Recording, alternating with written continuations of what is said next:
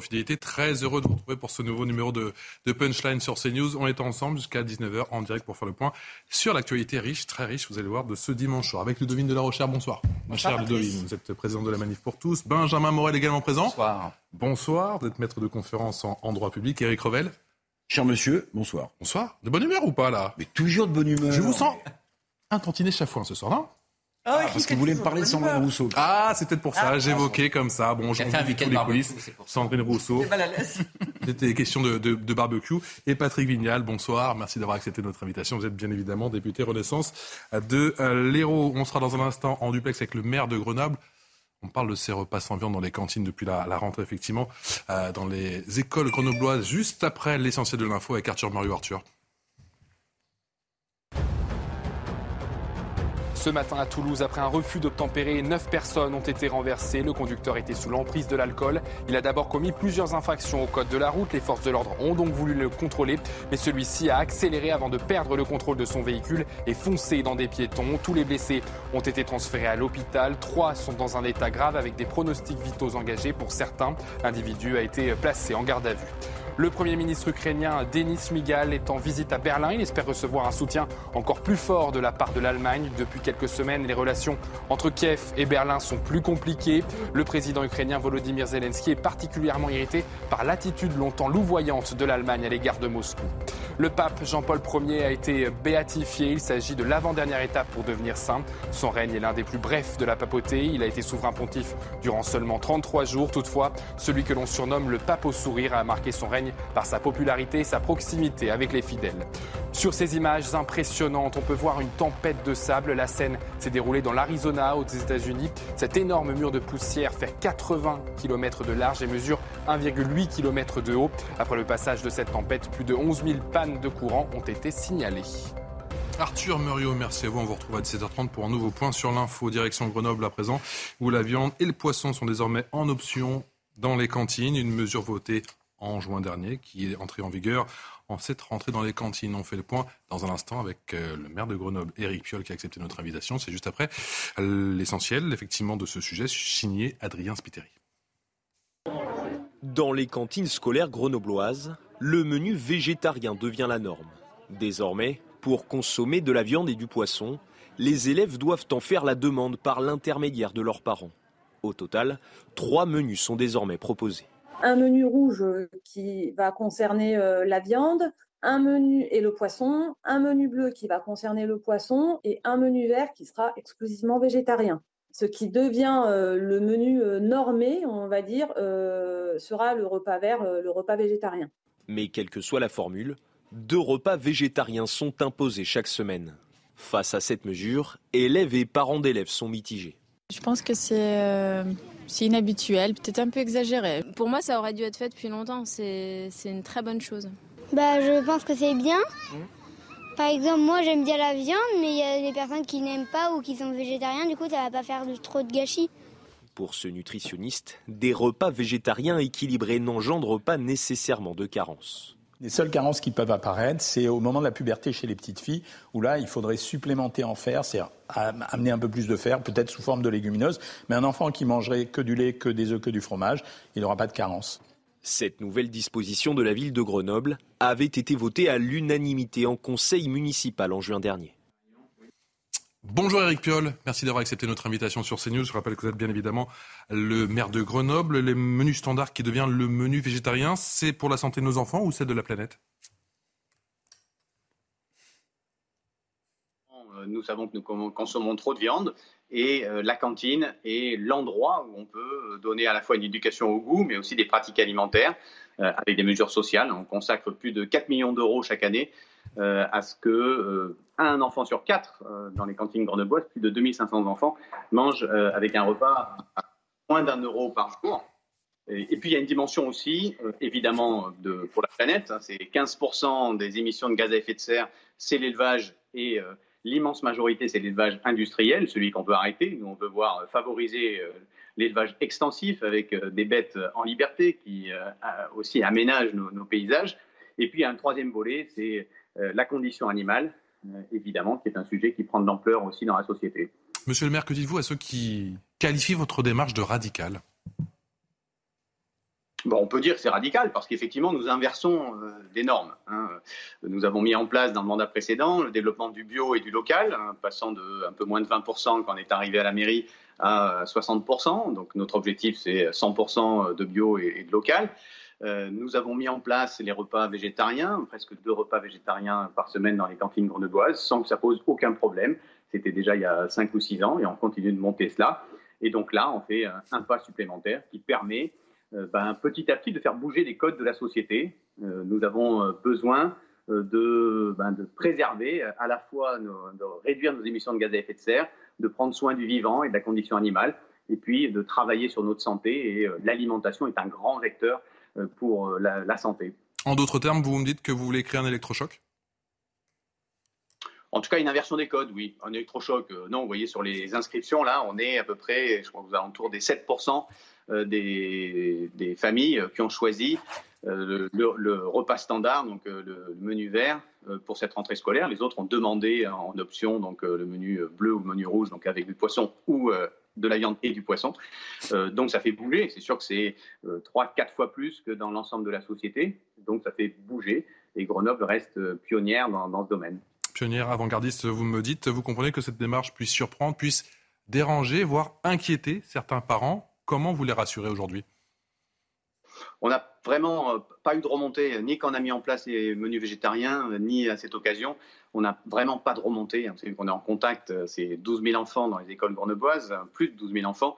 Donc nous sommes en contact permanent euh, avec les familles. J'ai mangé à la cantine moi-même jeudi. J'ai visité six écoles jeudi. C'est toujours assez extraordinaire de voir cette rentrée des, petits. Et j'ai partagé mon repas avec une, une tablée là, de CM2 euh, et il n'y a pas d'inquiétude. Donc euh, il n'y a, pas de souci. Euh, je crois que tout le monde a compris que nos menus sont faits par des diététiciens et que ça amène une qualité alimentaire et que s'il y a tant d'enfants qui mangent à la cantine aujourd'hui, beaucoup plus qu'il y a 20 ans, hein, il y a 20 ans c'était à peu près 30% des enfants scolarisés qui mangeaient à la cantine.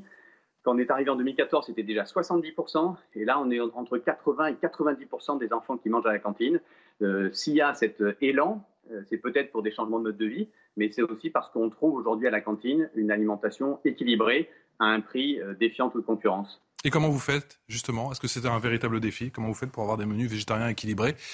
Et j'imagine que vous travaillez dans un circuit court. Alors ça, c'est le travail des, diététiciens qui font les menus. Hein. On a une commission des repas. D'ailleurs, il y a des parents qui y sont associés.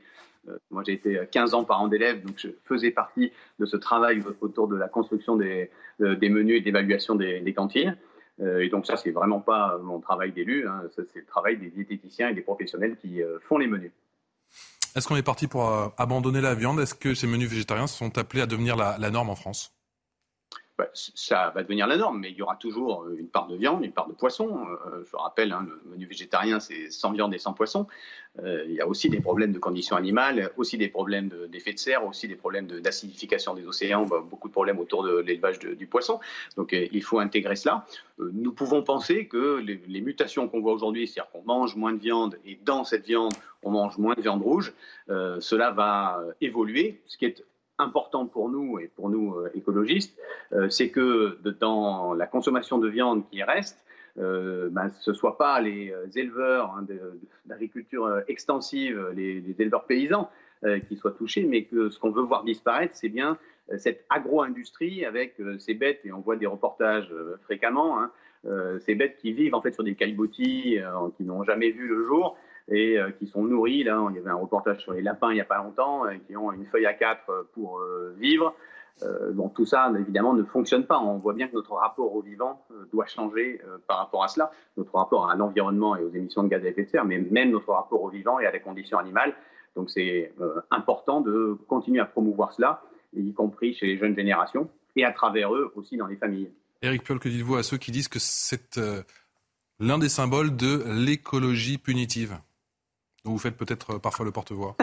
Ah, c'est euh, ceux qui. Vous savez, on, est accusé de, beaucoup de choses, mais euh, que propose-t-il? Est-ce qu'il propose de consommer toujours plus de viande? Est-ce que l'agriculture industrielle ça leur va? Est-ce qu'ils sont défendeurs de, de, ces conditions d'abattage que dénonce souvent L214 Est-ce qu'ils sont défenseurs de ces fermes où on retrouve 1000 vaches, des centaines de veaux qui sont là élevés côte à côte sans jamais voir le jour? C'est quoi le modèle qu'ils défendent? Euh, moi, le modèle que je défends, hein, je viens de, de, terre agricole. Vous savez que je suis euh, basco-bernais, euh, d'endroit où on fait du fromage de brebis, où on a de l'élevage de, brebis, de vaches. Et puis ici, il y a aussi évidemment dans, nos contrées des éleveurs qui font du super boulot. mais clairement, je ne vois pas quel est l'intérêt de défendre l'agro-industrie qui est, vit sous, en fait, sous la contrainte de la dette. Hein. derrière des emprunts colossaux et donc nos paysans euh, qui sont de moins en moins nombreux et qui travaillent en fait pour des intérêts financiers qui ne sont pas les leurs et qui vivent, euh, rappelons-le, hein, un tiers de nos un peu moins de 500 000 paysans euh, vivent avec moins de 350 euros par mois. Donc c'est ça, ce modèle-là, celui-là, je crois qu'on peut, on pourrait, normalement, on devrait avoir un consensus pour dire que ça ne nous convient pas et ça ne convient à personne. Question de Ludovine de la Recherche. oui, j'allais vous demander si vous avez eu un certain nombre d'éléments au-delà des diététiciens qui, sont, euh, qui connaissent bien les menus, la composition, euh, euh, les compositions alimentaires, mais est-ce que vous avez eu des scientifiques, des médecins qui ont fait partie de votre commission et qui ont évalué les besoins en termes de protéines euh, à chaque âge, puisque l'école, les enfants sont en pleine croissance. À ma connaissance, les protéines sont extrêmement importantes euh, aussi pour le cerveau, pour l'activité cérébrale, le développement des neurones, etc. Euh, et est-ce que sont bien évaluées la part de protéines, parce qu'il y a le lait, les laitages, les œufs, remplace-t-il véritablement la viande et le poisson? Enfin voilà, du point de vue scientifique et du point de vue médical, quel est votre taux de certitude? Sur le fait que vous avez donc maintenant 7% euh, d'enfants qui vont avoir ce menu végétarien. Euh, je souligne hein, que seuls 7% des parents ont pris le menu vert, donc végétarien. Est-ce que vous avez la certitude euh, que c'est sans conséquence et qu'il n'y aura pas trop, comme le disait le médecin précédemment, euh, à, les compléter en fer, puisque les petites jeunes filles, si j'ai bien entendu et bien compris, elles ne prennent pas de viande ou de poisson, mais il faudrait les compléter en fer, ce qui est quand même le comble de l'absurde. Mais voilà, du point de vue scientifique, qu'avez-vous comme information? Bon, là, les informations qui sont accessibles à tout le monde. D'ailleurs, euh, le médecin qui parlait là, quand il a parlé d'apport en protéines, il parlait de légumineuses. Hein, il ne parlait pas de compléments alimentaires. Je crois que s'il y a quelque ah, chose. il a parlé de compléments en fer il a parlé de légumineuses, ce que peuvent amener des légumineuses. Pourquoi? Il a parlé de complément, en fait. Le terme complément est un terme précis. Et les protéines et les apports euh, en fer et l'intégration, notre capacité, au-delà de ce qu'on ingère, c'est quelle est notre capacité à les intégrer. Euh, tout cela est extrêmement documenté dans la science. Donc si on revient à des débats de dire attention, si on arrête de manger de la viande, euh, en fait, on va tous mourir, on va pas pouvoir grandir, etc. Non, là, vous êtes dans la caricature. Ce n'était pas du tout mon propos. Ne caricaturez pas et, restons ben, posément sur un dialogue qui ne déforme pas les propos, s'il vous plaît. Bah, du coup, on peut avoir un consensus pour dire que les études scientifiques montrent que euh, les êtres humains n'ont pas besoin euh, d'une alimentation qui soit euh, aussi carnée qu'elle ne l'est aujourd'hui. Question d'Éric Revel. Et y compris pour les enfants y compris pour les enfants. et ils ne changeront pas d'avis comme ils changent souvent en matière scientifique. On a vu sur le Covid, on a un avis puis on a un autre.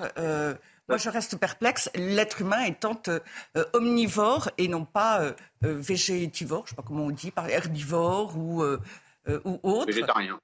il n'est pas non plus carnivore. Eric Revel, allez-y. Il est bien omnivore. Oui, monsieur le maire, je vais vous poser une question. Alors, n'y voyez aucun piège, hein. je vous la pose parce que je, je pense qu'elle est importante de la poser. la couleur. Est-ce que c'est est -ce c'est une première étape, euh, l'allègement en viande et en poisson? Parce que vous savez qu'il y a des écolos un peu plus radicaux que vous, hein, ça existe, qui eux euh, s'appellent des véganes et qui veulent la suppression de la viande et du poisson. Vous, c'est une première étape à, Grenoble ou vous allez vous arrêter là? Alors les véganes, c'est pas ça. Hein. Les véganes, c'est ceux qui non seulement euh, ne mangent pas de viande et ne vendent pas de poisson, mais également ne mangent pas de produits laitiers, ne vendent aucun produit d'animaux et n'utilisent pas de, produits animaliers ni pour leur censure, etc. C'est un, un autre domaine. D'ailleurs.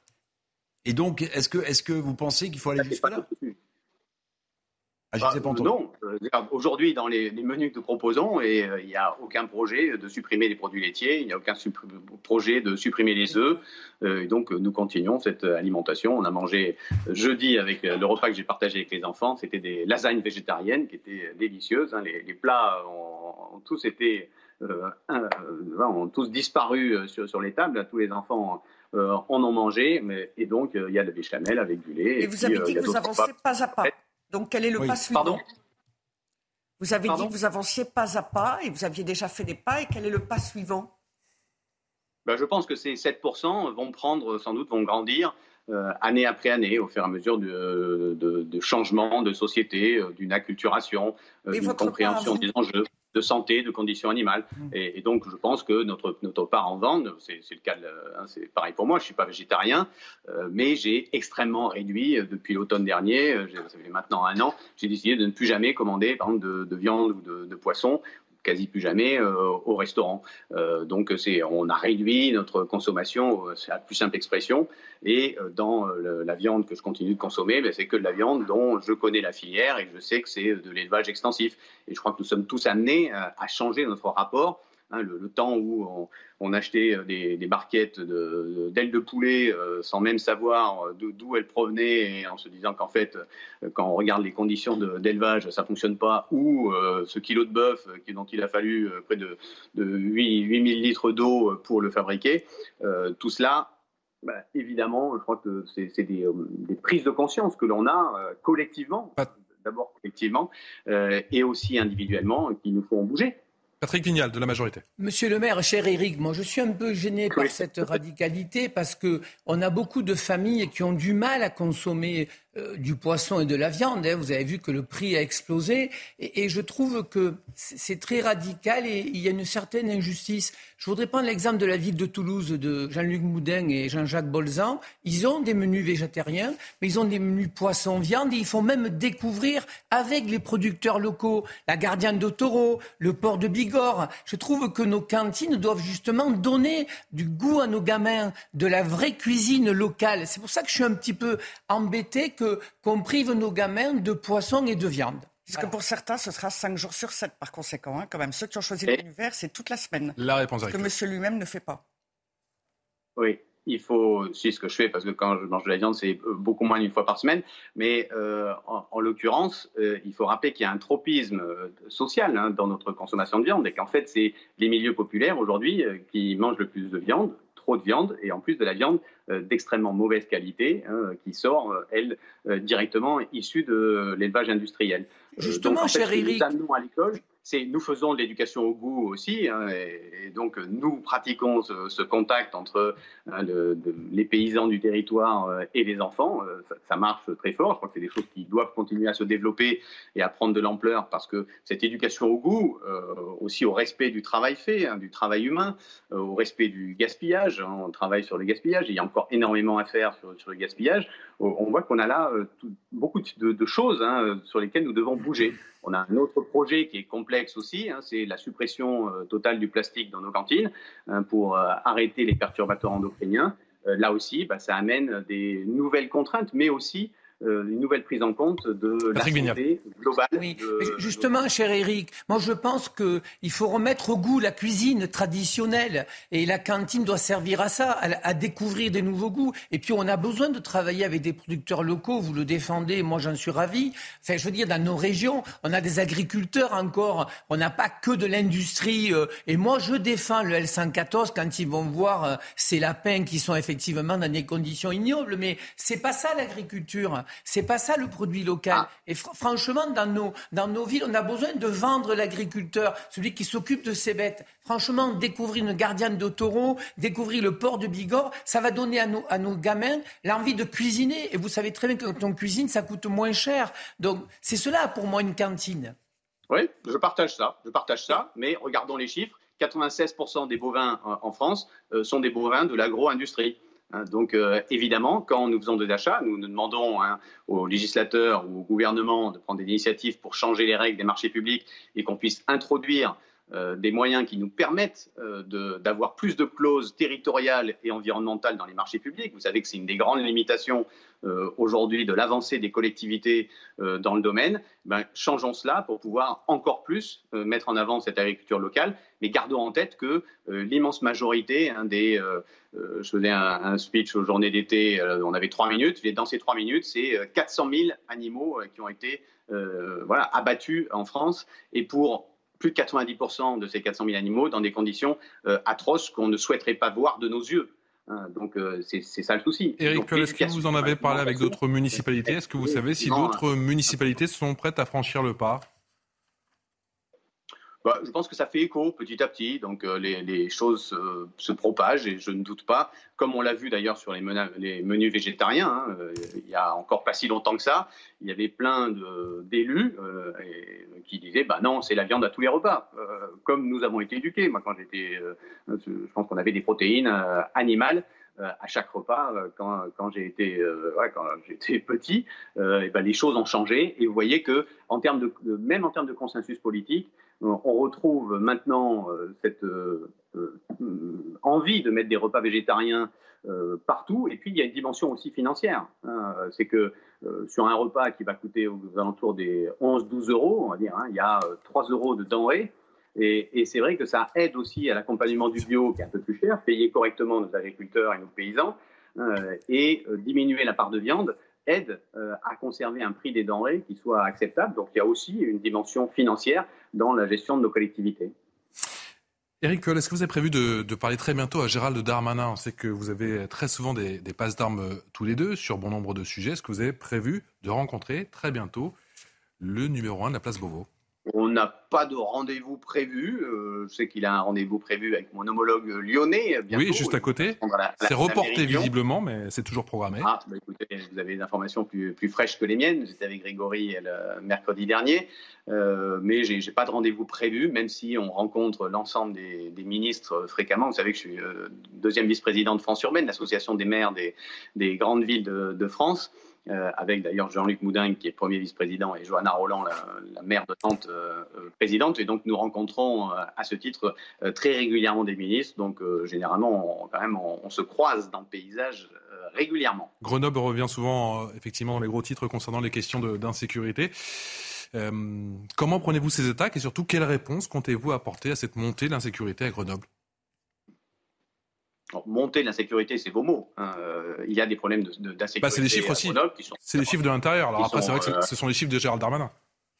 Non, parce qu'il me communique les chiffres tous les mois et vous voyez, il y en a qui montent, qui descendent. Donc euh, la, vue, au-delà des effets de com euh, du ministre de l'Intérieur, euh, la vue factuelle est un petit peu différente de cela. Mais par contre, nous avons effectivement, nous, une certaine emprise du deal, ce, qui est le cas ici, mais c'est le cas, on citait, on parlait tout à l'heure de Jean-Luc Boudin, à Toulouse également, hein, il y a eu de, gros problèmes de sécurité, à Nice également, et on sait que l'emprise du deal dans nos villes, et d'ailleurs maintenant, malheureusement, pas que dans les villes, mais aussi parfois dans des petites villes, euh, ça se propage, euh, est un souci majeur pour lequel les générations de gouvernements aujourd'hui sont en échec. Nous avons la loi la plus répressive d'Europe mmh. et nous sommes en échec en matière de santé, d'abord, en matière de santé avec le record de consommation, notamment pour les mineurs. nous sommes en, matière, en échec en matière de sécurité parce que l'emprise dans certains quartiers est très forte, avec un impact sur les habitants qui sont là, et, un, impact en matière de, financement et aussi d'image de la République, mmh. euh, parce que pour nous concentrons toutes nos forces de police. Mais Eric vous comparez votre activité, votre action, vos mesures de ce qui est fait à Grenoble avec ce qui est fait par exemple à Nice, où on sait que Christian Estrosi est quand même euh, à la pointe de ces questions. Encore une fois, en termes bah, d'efficacité, je ne sais pas ce que ça en La matière, ce qui compte, en la matière, ce qui compte, c'est les résultats. Hein. Oui. Euh, et ils sont bons à Grenoble Voilà. Nice, est-ce qu'on a réussi à éradiquer le trafic de drogue à Nice? Non. La réponse est non. Oui, d'accord. Mais à Grenoble. Ce n'est pas M. Estrosi qui est en charge de la politique de sécurité à Nice, euh, mais que c'est bien une politique régalienne, euh, comme la justice. Euh, la sécurité dépend là de. Hein, c'est l'État, et moi je suis très attaché à cela. c'est important que nous, nous sommes des coordinateurs hein, de, de, la sécurité. Et d'ailleurs, en tant que maire, nous demandons d'avoir plus d'impact là-dedans. Nous demandons à être plus associés aux stratégies de sécurité qui sont développées par euh, le, gouvernement et donc euh, sur le terrain par les, forces de police, le préfet, euh, parce que effectivement, nous, nous avons aussi énormément d'informations, énormément de moyens d'action, de prévention, et donc cette coordination que nous faisons sur le terrain, nous aimerions aussi la faire à l'échelle stratégique. pour l'instant, je crois que ça manque, mais je crois que la France est en échec en matière de lutte contre le trafic de drogue. C'est ça qui me frappe que ce soit à Grenoble, à Lyon, à Toulouse, euh, à Nice euh, ou à Paris. Hein, il y a un, échec flagrant qui est, pour moi, dramatique. Benjamin Morel. oui, bon.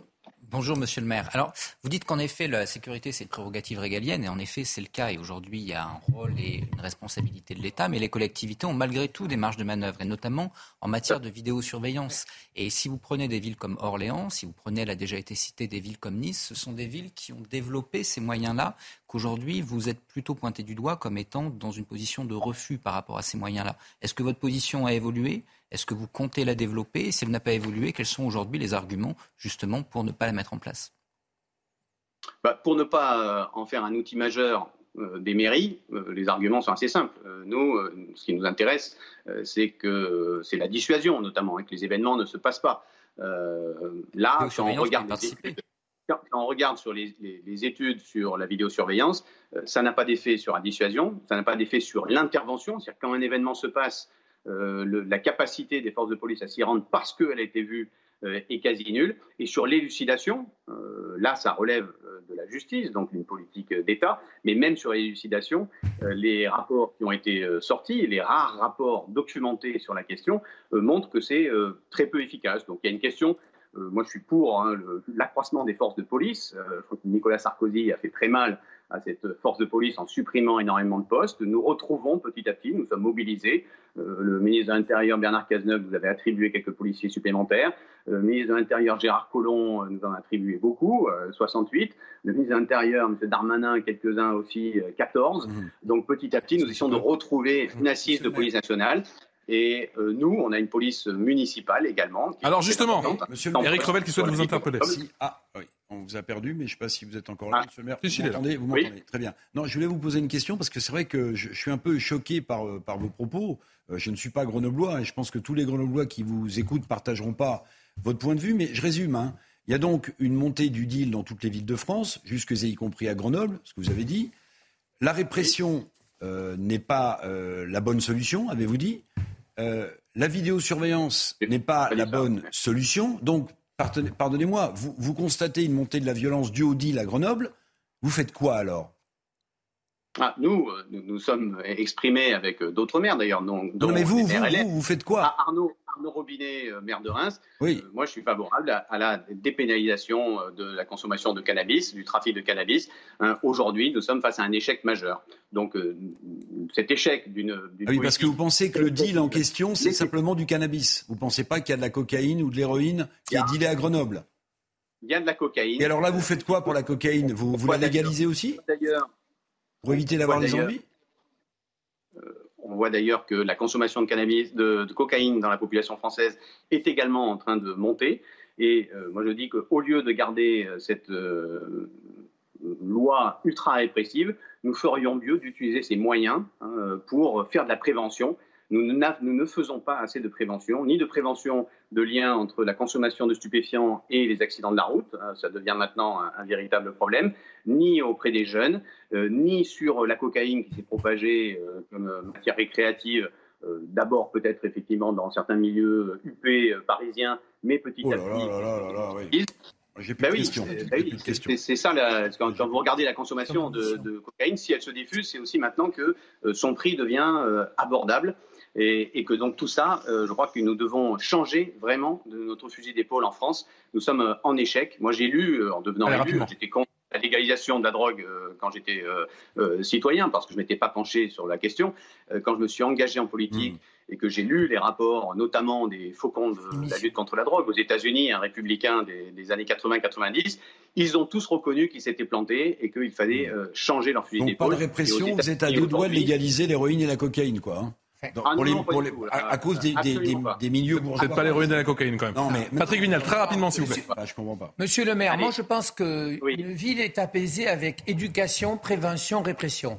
En ce qui concerne le cannabis, j'ai accepté euh, de partir à Lisbonne avec Éric Coquerel et, Hervé euh, Hubert de la Ferrière, qui, était parlementaire et qui est toujours parlementaire, on a fait le point et on s'est rendu compte que dépénaliser le cannabis aujourd'hui, il faudrait qu'il soit dépénalisé sur toute l'Europe. Si la France le dépénalise, euh, il y aura la consommation qui vient déjà d'Espagne et d'Italie. Donc moi, j'étais comme vous, je me posais la question de plus avoir ces gamins au bas de l'immeuble qui chauffent et qui prennent 200 euros par jour au black pour avertir quand les policiers arrivent. Mais je ne crois pas qu'aujourd'hui, la réponse ce soit la dépénalisation. Je, franchement, c'est le, le, rapport qu'on avait fait avec Eric Coquerel.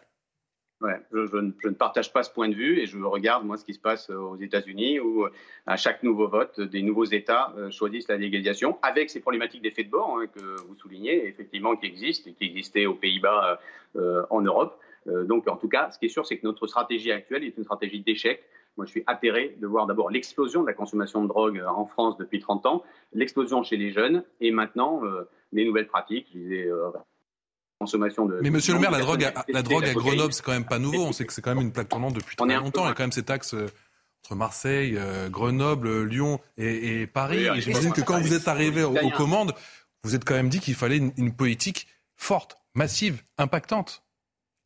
C'est pour ça qu'on a demandé des forces de police. Oui.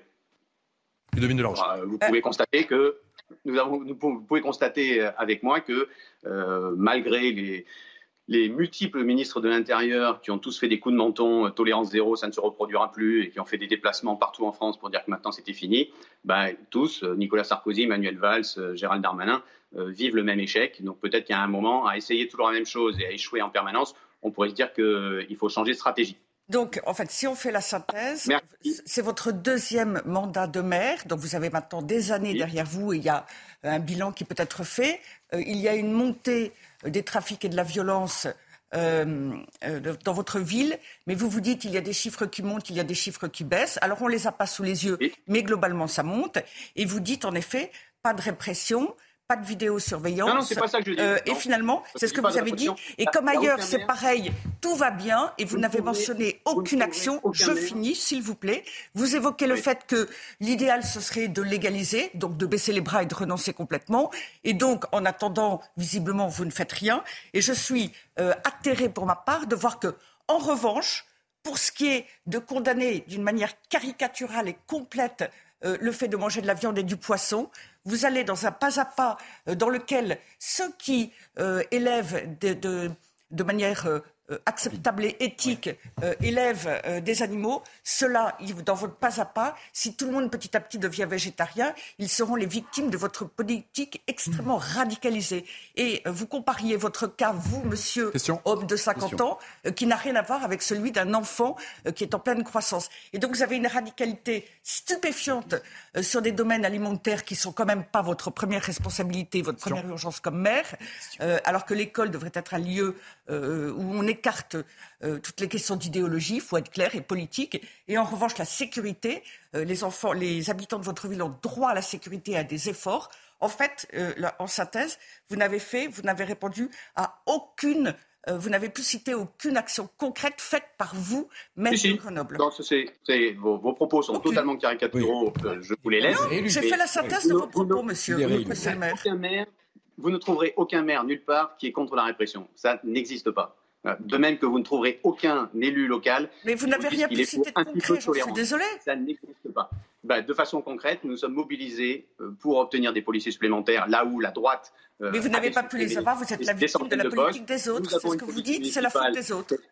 C'est la faute des autres, c'est la faute du gouvernement. Moi, je plains les habitants de Grenoble. Ah bah, là-dessus, sur la sécurité, c'est comme si vous me disiez que les temps d'attente au ministère de, la Justice euh, dépendent des, maires. Euh, oui, oui, non, non, mais c'est la faute des autres. C'est garder le pouvoir régalien. Il faut garder le pouvoir régalien là où il est. Euh, je crois que c'est extrêmement important pour notre pays. Et nous, maires, je le rappelle, nous demandons systématiquement à être plus associés à la définition des stratégies locales. Et en attendant, vous Éric Eric on a compris effectivement que sur l'insécurité, sur la sécurité, sur cette thématique très importante. C'est à chaque fois un travail de longue haleine qu'il faut mener, bien évidemment, avec les autorités. Mais quelle est votre vision Parfois, on a du mal à comprendre, effectivement, votre vision concernant les questions de sécurité?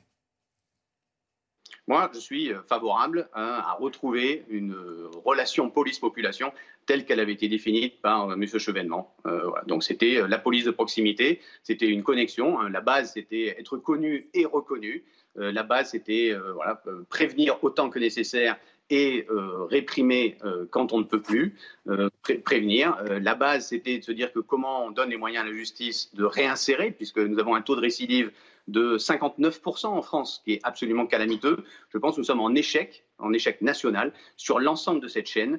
Et, donc, nous devons retrouver une doctrine pour notre police qui lui permette de se dire juste qu'elle a un, sens, qui lui permette quand elle agit, d'avoir de, la fierté sur, sur ce qu'elle fait pour les policiers que je côtoie tout le temps en étant maire, hein, et qui, pour la population, se disent que quand ils voient des policiers, ils se disent pas qu'ils sont à la mauvaise place, parce que s'il y a des policiers, ça veut dire qu'il est en train de se passer quelque chose. Nous avons une police qui ne fait plus que de l'intervention, euh, mais retrouver un endroit où, quand on voit des policiers, on se dit, ben chouette, nous avons là des gardiens de la paix, donc je me sens plus en paix quand il y a des policiers. donc je crois que dans ces rapports-là, ce qui a été cassé euh, sous euh, Nicolas Sarkozy est quelque chose que, même en termes de formation, hein, qui doit être reconstruit progressivement et que nous devons là-dessus vraiment changer de pied. J'avais fait dans la campagne des primaires des propositions d'un Beauvau de la confiance tout ça euh, n'a pas été le choix euh, fait par le gouvernement actuel ni M. Darmanin. Et Monsieur le maire, ce message y passe auprès de votre police municipale? Je vais devoir passer à autre chose. Donc, j'étais intervenu, vous m'aviez invité pour parler des menus végétariens. Oui, tout à fait. Et vous, avez gentiment répondu à nos autres questions. Mais rapidement, ce message, y passe auprès de votre police municipale? Je pas deux heures à passer avec vous. Vous me dites, pardon? Est-ce que, ce, est que ce message, monsieur le maire, il passe auprès de votre police municipale? Et quels sont les, les, les rétextes, les retours de terrain de vos, de vos hommes sur le terrain, effectivement bah, Notre police municipale, elle est connue et reconnue, effectivement. Et quand les gens la voient, ils se disent que ça leur amène quelque chose. Quand les commerçants la voient, ils se disent que ça leur amène quelque chose. Quand on s'occupe de la sortie des bars la nuit, ils se disent que bah, ça apaise effectivement la ville. Donc il y a une utilité euh, directe de cette police municipale qui peut-être fait des choses qui étaient faites auparavant par la police nationale, mais où ça a été un moyen pour les élus locaux euh, de continuer à se saisir des objets de la vie quotidienne sur, en matière de sécurité euh, parce que c'est ça qu'en fait nous demandent nos habitants, hein, c'est quelle régulation. Vous avez euh, évidemment, vous cherchez tous à ne pas euh, risquer d'être agressé dans la rue, alors que le deal en fait se cantonne à un certain nombre de quartiers, à des luttes de territoire assez terribles, et en fait ne touche pas toute la population. Mais c'est là qu'on met tout notre effort de, de, sécurité. Je crois que la France devrait changer de doctrine. Je l'ai dit, j'ai écrit là-dessus et je continue de porter ça à la fois en tant que maire, en tant que membre de France urbaine et en tant que leader politique. Merci, encore d'avoir pris le, temps de nous répondre ce soir. Eric Piolle, maire écologiste de Grenoble, merci d'avoir accepté encore une fois notre invitation en direct pour ce nouveau numéro de, Punchline. Votre sentiment, Benjamin Morel? Il est ambivalent, c'est-à-dire que sur l'insécurité, on a un Eric Piolle qui en effet reste aujourd'hui dans une perspective qui est très élevée et pour le coup dont on voit aujourd'hui qu'elle peut avoir une forme d'inefficacité au niveau local, même si ce qu'il dit sur la vidéosurveillance n'est pas tout à fait faux. Il y a notamment une enquête de la gendarmerie qui est relativement dubitative sur l'efficacité de cette vidéosurveillance. Mais malgré tout, pour les élus locaux, au niveau local. Vous avez entendu quoi les, les, caméras qui sont dans les quartiers, en gros, les délinquants vont les casser? Ah, non, c'est pas ça. C'est qu'en réalité, ça n'a pas, ça pas vraiment d'effet dissuasif et en effet, ça permet pas de résoudre toutes les enquêtes. Mais malgré tout, mais malgré tout, d'un point de vue local, mais malgré ça peut aider quand même dans certaines enquêtes. On est d'accord. Ah, Ne faites pas dire ce que j'ai pas dit. Je suis plutôt partisan de la vidéosurveillance, surtout qu'elle est très encadrée juridiquement aujourd'hui. Ça permet de pister. Mais malgré tout, les arguments qu'il avance aujourd'hui ne sont pas des arguments absurdes. C'est-à-dire qu'encore une fois, il y a une étude de la gendarmerie, hein, ce n'est pas une ONG anti-vidéosurveillance qui l'a produite, qui montre qu'en effet, on peut rester dubitatif et qu'il peut y avoir des questions à se poser. Sur les menus végétariens, euh, enfin, encore une fois, une fois n'est pas coutume. En règle générale, je suis plutôt en train de dénoncer les, euh, les dérives d'Europe Écologie Les Verts, mais il n'a pas non plus tort. C'est-à-dire que. Il y a une forme de cohérence Oui, et puis, enfin, si vous voulez, face à ça, moi, il y, a trois arguments. Parce qu'il y a la loi Egalim, hein, là. Euh. Oui, mais il y a trois arguments. La première, le premier argument, c'est que, ben, euh, en effet, demain, on va plus pouvoir manger autant de viande que jadis, pour des raisons écologiques, pour également une évolution, et je pense qu'on peut s'en féliciter de nos rapports aux animaux. Il va falloir réduire notre consommation de viande, ce qui, et je suis absolument d'accord avec ce qui a été dit, n'implique pas forcément de que tout le monde devienne végétarien. Il faut juste avoir une vision plus raisonnée. Le deuxième élément, eh bien, c'est que euh, on n'impose pas ce menu aux enfants il y a malgré tout une ouverture de choix, et le fait d'ouvrir ce choix ne m'apparaît pas scandaleux. Le troisième argument, excusez-moi, mais on se gargarise souvent, et ce sont les mêmes qui font les deux choses, sur euh, la liberté qu'il faudra accorder au territoire, etc. Éric Piolle, il a été élu, il a même été réélu, il a été extrêmement bien réélu, mmh. et donc ses électeurs sont plutôt d'accord avec la politique qu'il mène. Si on considère qu'en effet, là, on a une compétence de la municipalité, qu'il y a eu un aval des électeurs sur le terrain, on peut difficilement se scandaliser qu'il mène la politique pour laquelle il a été élu. Eric Revel. Non, mais il ne s'agit pas de se scandaliser. Le, suffrage universel est, souverain dans notre pays. Donc, évidemment, il a été élu et très bien réélu. Ce n'est pas, pas, le sujet. Mais moi, je note toujours, si vous voulez, dans le discours euh, des Verts, euh, une sorte d'idéologie qui frôle la mauvaise foi. Je, vais vous donner un exemple.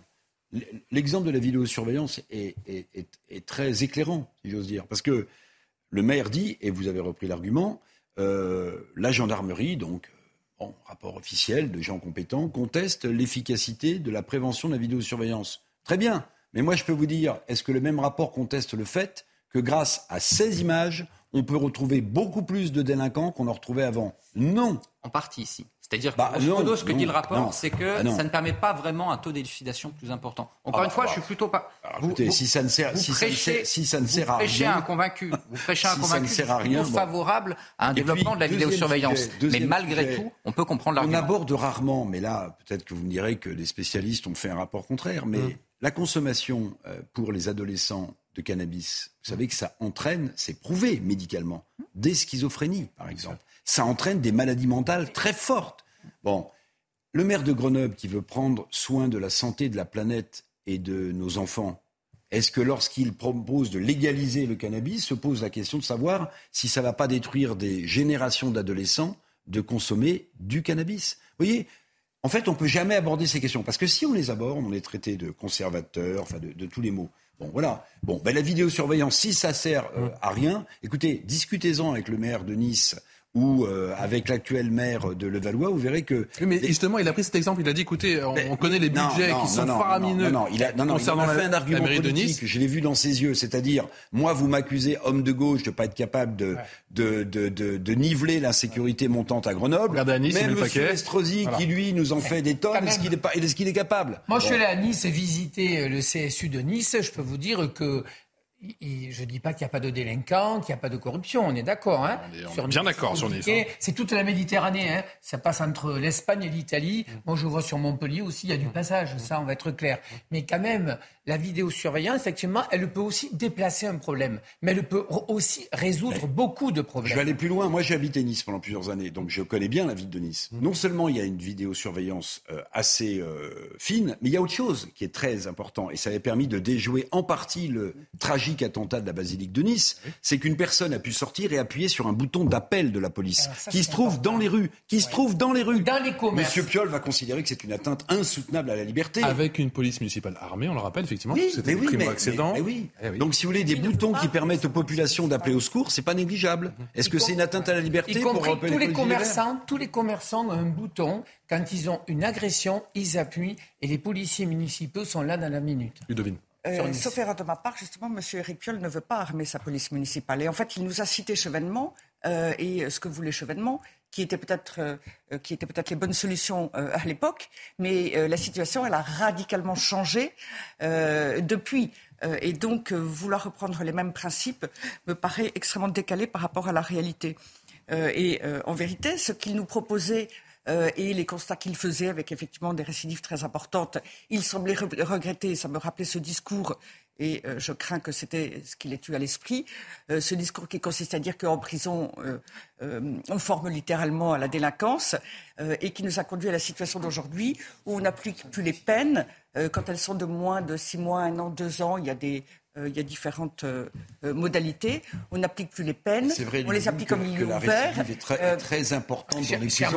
mais peut-être, mais je le sais bien. Mais peut-être. Vous avez raison, mais sauf que c'est tout à fait vrai. Ça n'excuse pas le fait que quand on est en prison, c'est qu'on l'est pour quelque chose. Hein, depuis hein. des années, on a tendance à reporter sans cesse le fait de condamner en se disant on lui donne encore une chance et encore une chance. En fait, s'il y a une condamnation ferme, rapide, d'emblée, euh, au premier délit, euh, le, fait est que c'est beaucoup plus efficace que d'attendre trop longtemps et d'attendre que la spirale euh, soit embarquée. Et par ailleurs, moi j'avoue que j'étais euh, sur la question, euh, l'autre question qui était celle de, la cantine et des menus végétariens, euh, que librement les enfants prennent ce qu'ils veulent ou ne prennent éventuellement pas de viande ou de poisson, ça ne me paraît pas gênant. Mais son discours est en fait le discours antispéciste. la viande, c'est aussi un sujet qui est important, confère son Ruffo et le barbecue. ça renvoie à toute une idéologie qui serait peut-être un petit peu trop longue à développer, mais c'est un discours très radical et dont il ne disait pas tout. Il disait d'ailleurs, j'avance pas à pas euh, et finalement euh, sans se dévoiler tout à fait. Euh, et c'est et eux en seront les victimes, ceux qu'ils prétendent défendre et qui sont ceux qui produisent localement de manière plus éthique. Benjamin je, me retrouve dans le, je me retrouve dans le rôle cocasse de devoir jouer un peu les avocats d'Éric Piolle, mais là, en l'occurrence, en matière de sécurité, ah bah, la réalité, c'est qu'il n'a pas les leviers. C'est-à-dire que je veux bien qu'en effet, il y a un problème de réponse pénale, mais c'est pas au maire. Alors à la rigueur, vous avez certains maires qui refusent la construction de, de prisons sur, son, sur, leur commune. Mais là, en l'occurrence, je pense pas qu'il soit, au vu de la concentration à Grenoble, qu'il soit euh, sujet euh, à ce type aujourd'hui de veto. Donc on n'a pas vraiment quelque chose qui peut être dans les mains du maire. Ensuite, sur la vidéosurveillance, il y a un débat idéologique, je suis d'accord avec vous, et un débat pragmatique. Le débat idéologique, c'est est-ce que la, la vidéosurveillance, c'est bien ou mal par principe? Aujourd'hui, c'est encadré juridiquement. Aujourd'hui, les atteintes aux libertés publiques, on en a beaucoup parlé avec l'affaire du Stade de France et l'autodestruction magique des bandes, en réalité, c'est la loi qui prévoit ça. Et donc, on a une vidéosurveillance qui peut être utile et non attentatoire. Je vous coupe, je me permets de vous couper, Benjamin. L'affaire de Cannes avec cette, voilà. cette dame de 89 ans qui a été agressée, encore une fois. On parle justement de la question de l'efficacité. J'en viens, là j'étais sur le débat idéologique, je vous ai dit, il y a un débat idéologique et un débat pragmatique. Le débat idéologique, c'est est-ce que c'est ou pas attentatoire aux libertés? Aujourd'hui, ça ne l'est pas. En revanche, est-ce que c'est utile? Parce qu'en réalité, derrière, il y a des considérations budgétaires. Vous êtes maire, vous avez de l'argent à mettre dans la sécurité. Mmh. Est-ce que je le mets dans, un renforcement de la police municipale ou dans de la vidéosurveillance? On a en effet des rapports. Des fois, c'est ni l'un ni l'autre. Qui disent que c'est moyennement utile. Mais en effet, d'un point de vue casuistique, vous citiez Nice, on peut citer Cannes, on peut citer Orléans. Vous avez des élus locaux qui disent au niveau local que ça a permis vraiment dans leur commune de conjurer une partie de la délinquance. Donc aujourd'hui, ce débat-là, il faut reconnaître qu'il n'est pas tranché. Patrick. Vous savez, le vrai débat, justement, ce qui m'a heurté, mais les mots sont trop faibles, ce qui s'est passé à Cannes. On a un gamin, parce que c'est un gamin, madame, vous êtes d'accord, qui a 14 ans, qui vient derrière une grand-mère, sa grand-mère de 89 ans, et qui prend le temps d'y mettre un coup de poing qui l'a fait tomber. Quelle est la réponse? 14 ans, 10 ans de prison, euh, un centre fermé? Je veux dire, je m'interroge en tant que politique. En tout cas, il y a urgence. Voilà, je, me dis, je m'interroge comment un abruti pareil, un jeune de 14 ans peut aller attaquer, enfin, d'une manière barbare, sa grand-mère. Donc, est-ce que c'est la faute des parents? Est-ce que c'est un problème d'éducation? Est-ce que c'est l'entourage? Quelle réponse? La fermeté, certainement, mais quelle éducation derrière Vous voyez Est-ce que ce sont les réseaux sociaux Est-ce que c'est l'effet de groupe, l'effet de bande etc. Je veux dire, quand même, ça nous interroge. Qu'est-ce que nous aussi, la société, on a raté? Alors, moi, je crois que c'est là le vrai débat. J'ai entendu là C'est mieux que le barbecue. Le débat sur il faut stopper le, euh, il faut stopper les allocations familiales face à ce genre de fait, puisque les parents ne, euh, ne veillent pas suffisamment sur leurs enfants. Pour ma part, quel est votre avis? Là, c'est très tard. En fait, au départ, beaucoup, beaucoup plus jeune. Un enfant, par exemple, qui ne va pas à l'école, qui est tous les jours en retard à l'école, qui, etc., dont on voit bien qu'il y a des difficultés à s'insérer dans la vie scolaire euh, euh, et qui est tout le temps dehors, enfin, que sais-je. Et ça, on en a plein de signes. Je pense que c'est à ce moment-là qu'il faut être aux côtés des parents, peut-être stoppant les allocations familiales, mais de bien d'autres manières, en positif. Après, c'est beaucoup plus difficile une fois qu'il a déjà franchi euh, des caps et que c'est allé déjà très loin avec des victimes. Alors, surtout les générales, bien sûr, d'en parler, cette agression à, Cannes, incompréhension la plus totale. Et cette lettre, on en a beaucoup parlé effectivement cette semaine de David Disnard, qui est le président de l'Association des maires de France et, bien sûr, maire de Cannes, lettre au vitriol pour Gérald Darmanin, le maire de Cannes, qui réclame des sanctions fortes et a commencé par la levée d'excuses de minorité. Comment ça fonctionne? On voit ça avec Augustin Donadieu. Il s'agit de l'article 121.5 du Code de la justice pénale pour mineurs. L'excuse de minorité prévoit une indulgence pour tous les mineurs entre 16 et 18 ans auteurs d'infractions. Euh, qu'on prenne en considération, on va dire, son âge hein, et ses aptitudes euh, au discernement euh, pour, pour avoir une peine comme peut l'avoir un, adulte majeur, je dirais, ordinaire. Les condamnations encourues sont donc plus clémentes. Par exemple, la peine de prison ne pourrait être supérieure à la moitié de la peine encourue par une personne majeure. Cette excuse de minorité peut être levée que dans de très rares cas, mais seulement pour les jeunes âgés d'au moins 16 ans. Dès lors que euh, à 16 ans, euh, euh, on, voit bien que l'acte répréhensible a été fait par, par, alors le juge peut, dans certains cas d'espèce, mais encore une fois extrêmement conditionné, eh bien se prononcer pour condamner le, jeune, même s'il n'a pas encore atteint l'âge de majorité. Après l'agression d'une dame de 89 ans par trois mineurs de 14 et 15 ans, le maire de Cannes a demandé au ministre de l'Intérieur de pouvoir lever l'excuse atténuante de minorité dans ce type de cas. On n'est pas dans une tradition euh, en France euh, qui tend à égaliser et à mettre sur un pied d'égalité mineur et majeur. Après, sur le plan purement juridique, bien sûr que c'est possible et euh, il faudra que le législateur se, se prononce sur ce, sur ce sujet-là. L'excuse de minorité a déjà été levée une trentaine de fois ces dernières années, toujours pour des jeunes âgés de plus de 16 ans. Voilà, en droit français, l'excuse de minorité peut être levée à partir de 16 ans seulement à titre exceptionnel. Est-ce qu'il faut changer la loi, Patrick? Écoutez, moi, je ne sais pas s'il faut changer la loi, mais j'ai eu la chance de, faire des interventions de judo dans le quartier mineur de la prison de Lignol-Maguelone. J'ai souvenir, j'ai vu un gamin d'avoir une quinzaine d'années ou 16 ans euh, qui avait un regard euh, du au-delà. Pour moi, c'était un gamin qui était dans une violence. Et quand on parle avec lui, depuis tout petit, toute sa jeunesse, a été de la violence. Et donc, je ne suis pas certain qu'il faille toujours. Alors, ça va faire plaisir à beaucoup de Français de dire qu'il doit aller en prison. Vous savez, hier soir, j'étais au premier combat de MMA. Oui. fait partie de la légalisation à Bercy.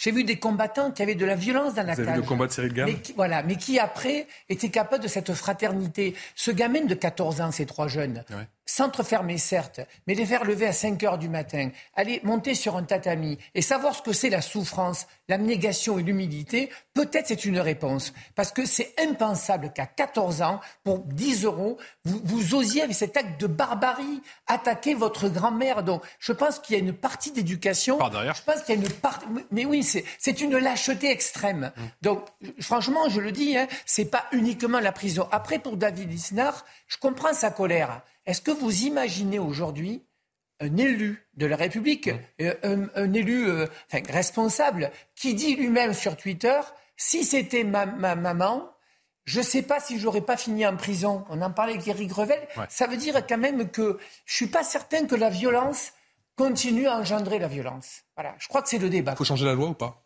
Alors la question se pose Parce que là, effectivement, il y a une impasse. Ils ont 14 et 15 ans. Dans ce cas-là, ce ne sera qu'au cas par cas. Euh, et euh, il y a plusieurs choses à évaluer, euh, qui sont en effet de savoir comment ils en sont arrivés là, comment stopper cette évolution, cet engrenage. C'est fondamental, évidemment, en particulier compte tenu de leur jeunesse. Mais il y a un troisième aspect. c'est pour les copains, c'est pour les groupes. parce qu'il y a aussi une surenchère. Les réseaux sociaux. Ils ont filmé, les réseaux sociaux. Ils ont filmé. Hein. Oui, mais s'il n'y a pas de sanctions et je, suis bien désolé pour lui, mais s'il n'y a pas de sanctions exemplaires, on en verra d'autres et on voit bien euh, l'escalade, la surenchère. Euh, et ils, se filment même, ils balancent sur les réseaux sociaux, ils sont fiers de ce qu'ils font. Et de fait, dans la majorité des cas, c'est l'impunité. Euh, et ça, c'est intenable pour, pour eux-mêmes d'abord et pour les autres autour d'eux naturellement. Benjamin Morel, faut changer la loi ou pas? Je suis pas certain. C'est-à-dire, c'est même pas une transgression légale. Je suis pas sûr qu'avoir changé la loi aurait fait que ce qui s'est passé là euh, ne se serait pas passé. On n'est même pas dans une transgression civilisationnelle. Même au fin fond de l'Amazonie, on ne tabasse pas une grand-mère par derrière. On est vraiment dans une transgression humaine. Et je rejoins ce qui a été dit en réalité. Il faut s'interroger sur quels sont les processus psychologiques qui mènent des enfants à en arriver là. Je suis pas sûr que la dissuasion légale par des gens qui ne lisent pas le code pénal, eh bien, sera fondamentalement plus efficace. Bah euh, oui, qu'est-ce que la société a loupé euh, si, si, je si je me permettais un, un bon mot, je dirais qu'on est le pays des Lumières, mais qu'on a le sentiment que le pays des Lumières est un peu en train de s'éteindre sur toutes ces questions, parce qu'en réalité, la violence de plus en plus jeune, bah, ça veut dire que la société euh, est dans un état quand même catastrophique, famille, éducation. Franchement, une loi supplémentaire, je ne vois pas l'intérêt. Mais la vraie réponse, c'est qu'est-ce qu'on peut faire en réalité devant des actes aussi monstrueux? La loi, non. Enfin, je ne vois pas une donc en fait, on a, on a les bras un peu euh, le Et qu'est-ce qu'on a loupé et comment ne continuer à louper? Ah oui. C'est toute la question. Allez, c'est la fin de cette première partie. Merci à tous les quatre. Euh, tout de suite, un tout nouveau plateau.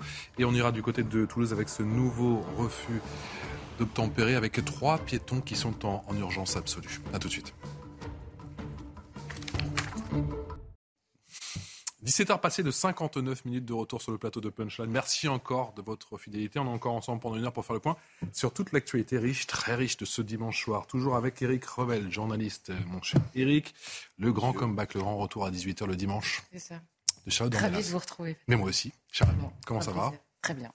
Alors, on va, on va parler comme ça. Alors, c'est vacances. vous avez raté Eric Piolle, je pense que ça vous aurait plu. Ah oui, sûrement. Je pense qu'on va remettre des extraits ah, sur la sécurité à Grenoble et également, effectivement, sur ces menus végétariens qui deviennent la norme dans les cantines grenobloises. Philippe Guibert, bonsoir. Bonsoir. Déjà vu, tout va bien? Oh oui, ça va. Oh oui, enseignant et consultant. Et François Bersadi. Bonsoir Patrice. merci d'avoir accepté notre invitation. Porte-parole unité SGP Police de la région Île-de-France. Le débat dans un instant, juste après les principaux titres de l'actualité, avec Arthur Muriot.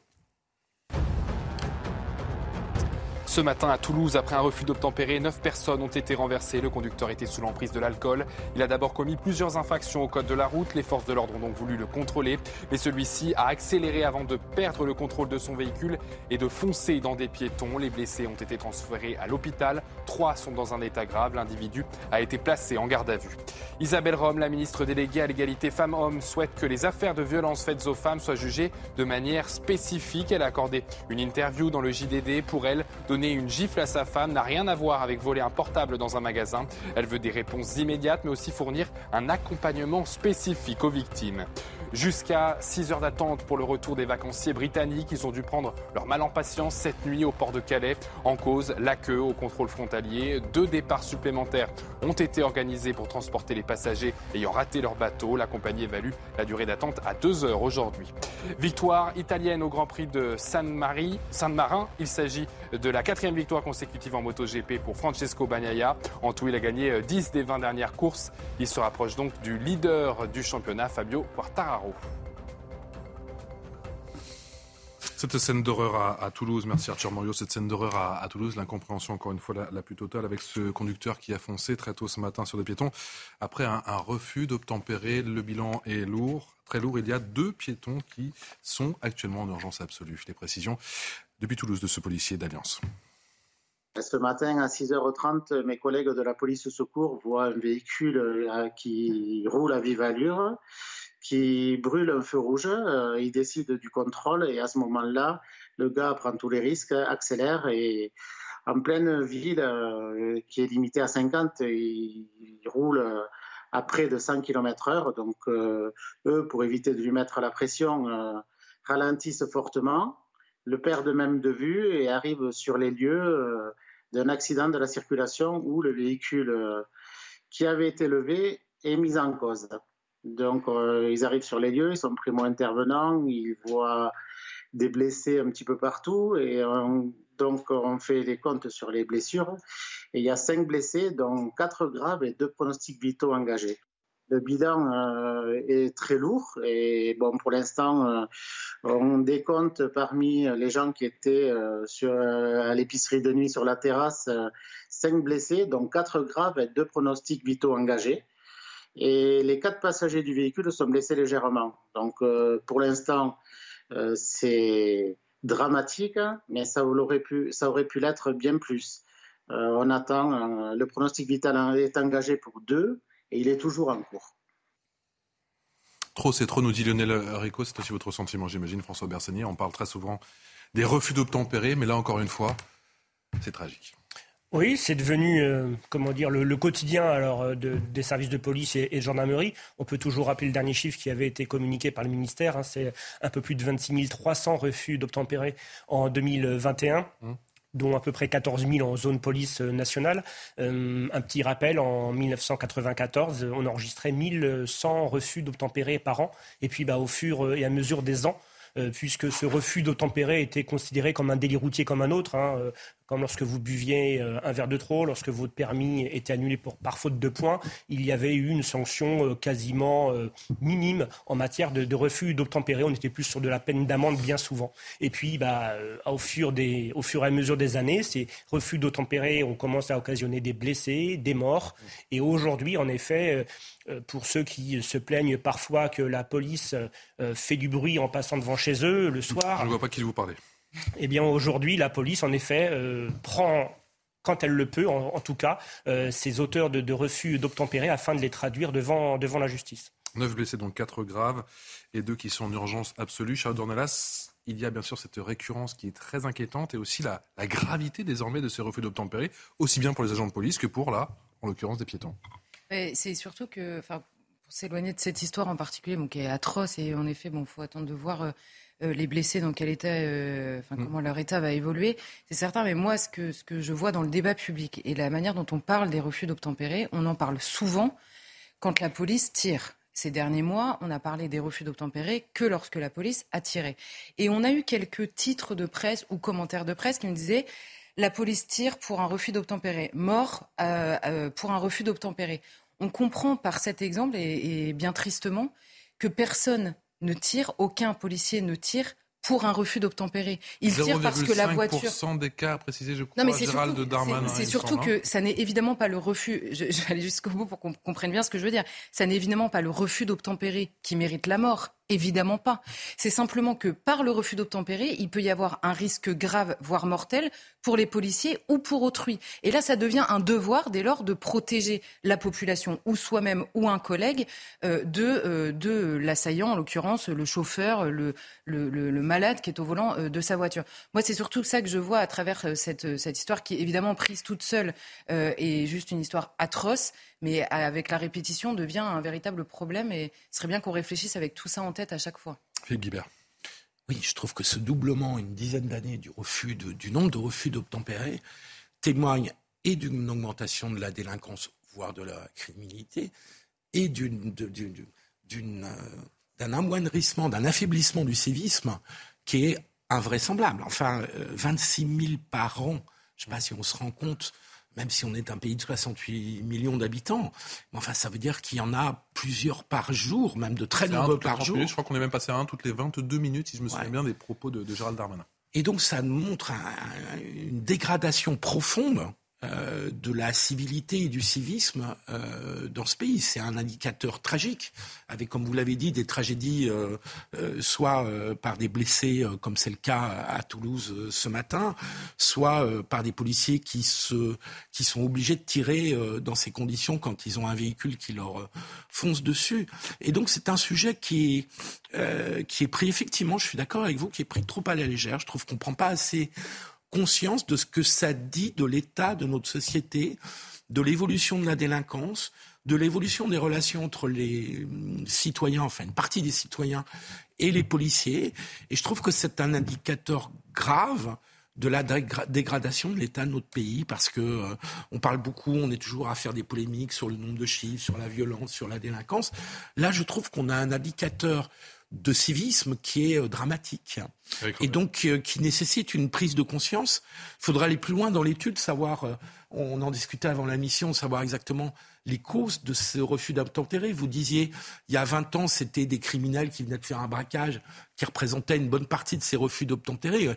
Et à la limite, on comprenait la logique, quand bien même c'était évidemment condamnable. Mais là, on ne comprend pas toujours la logique.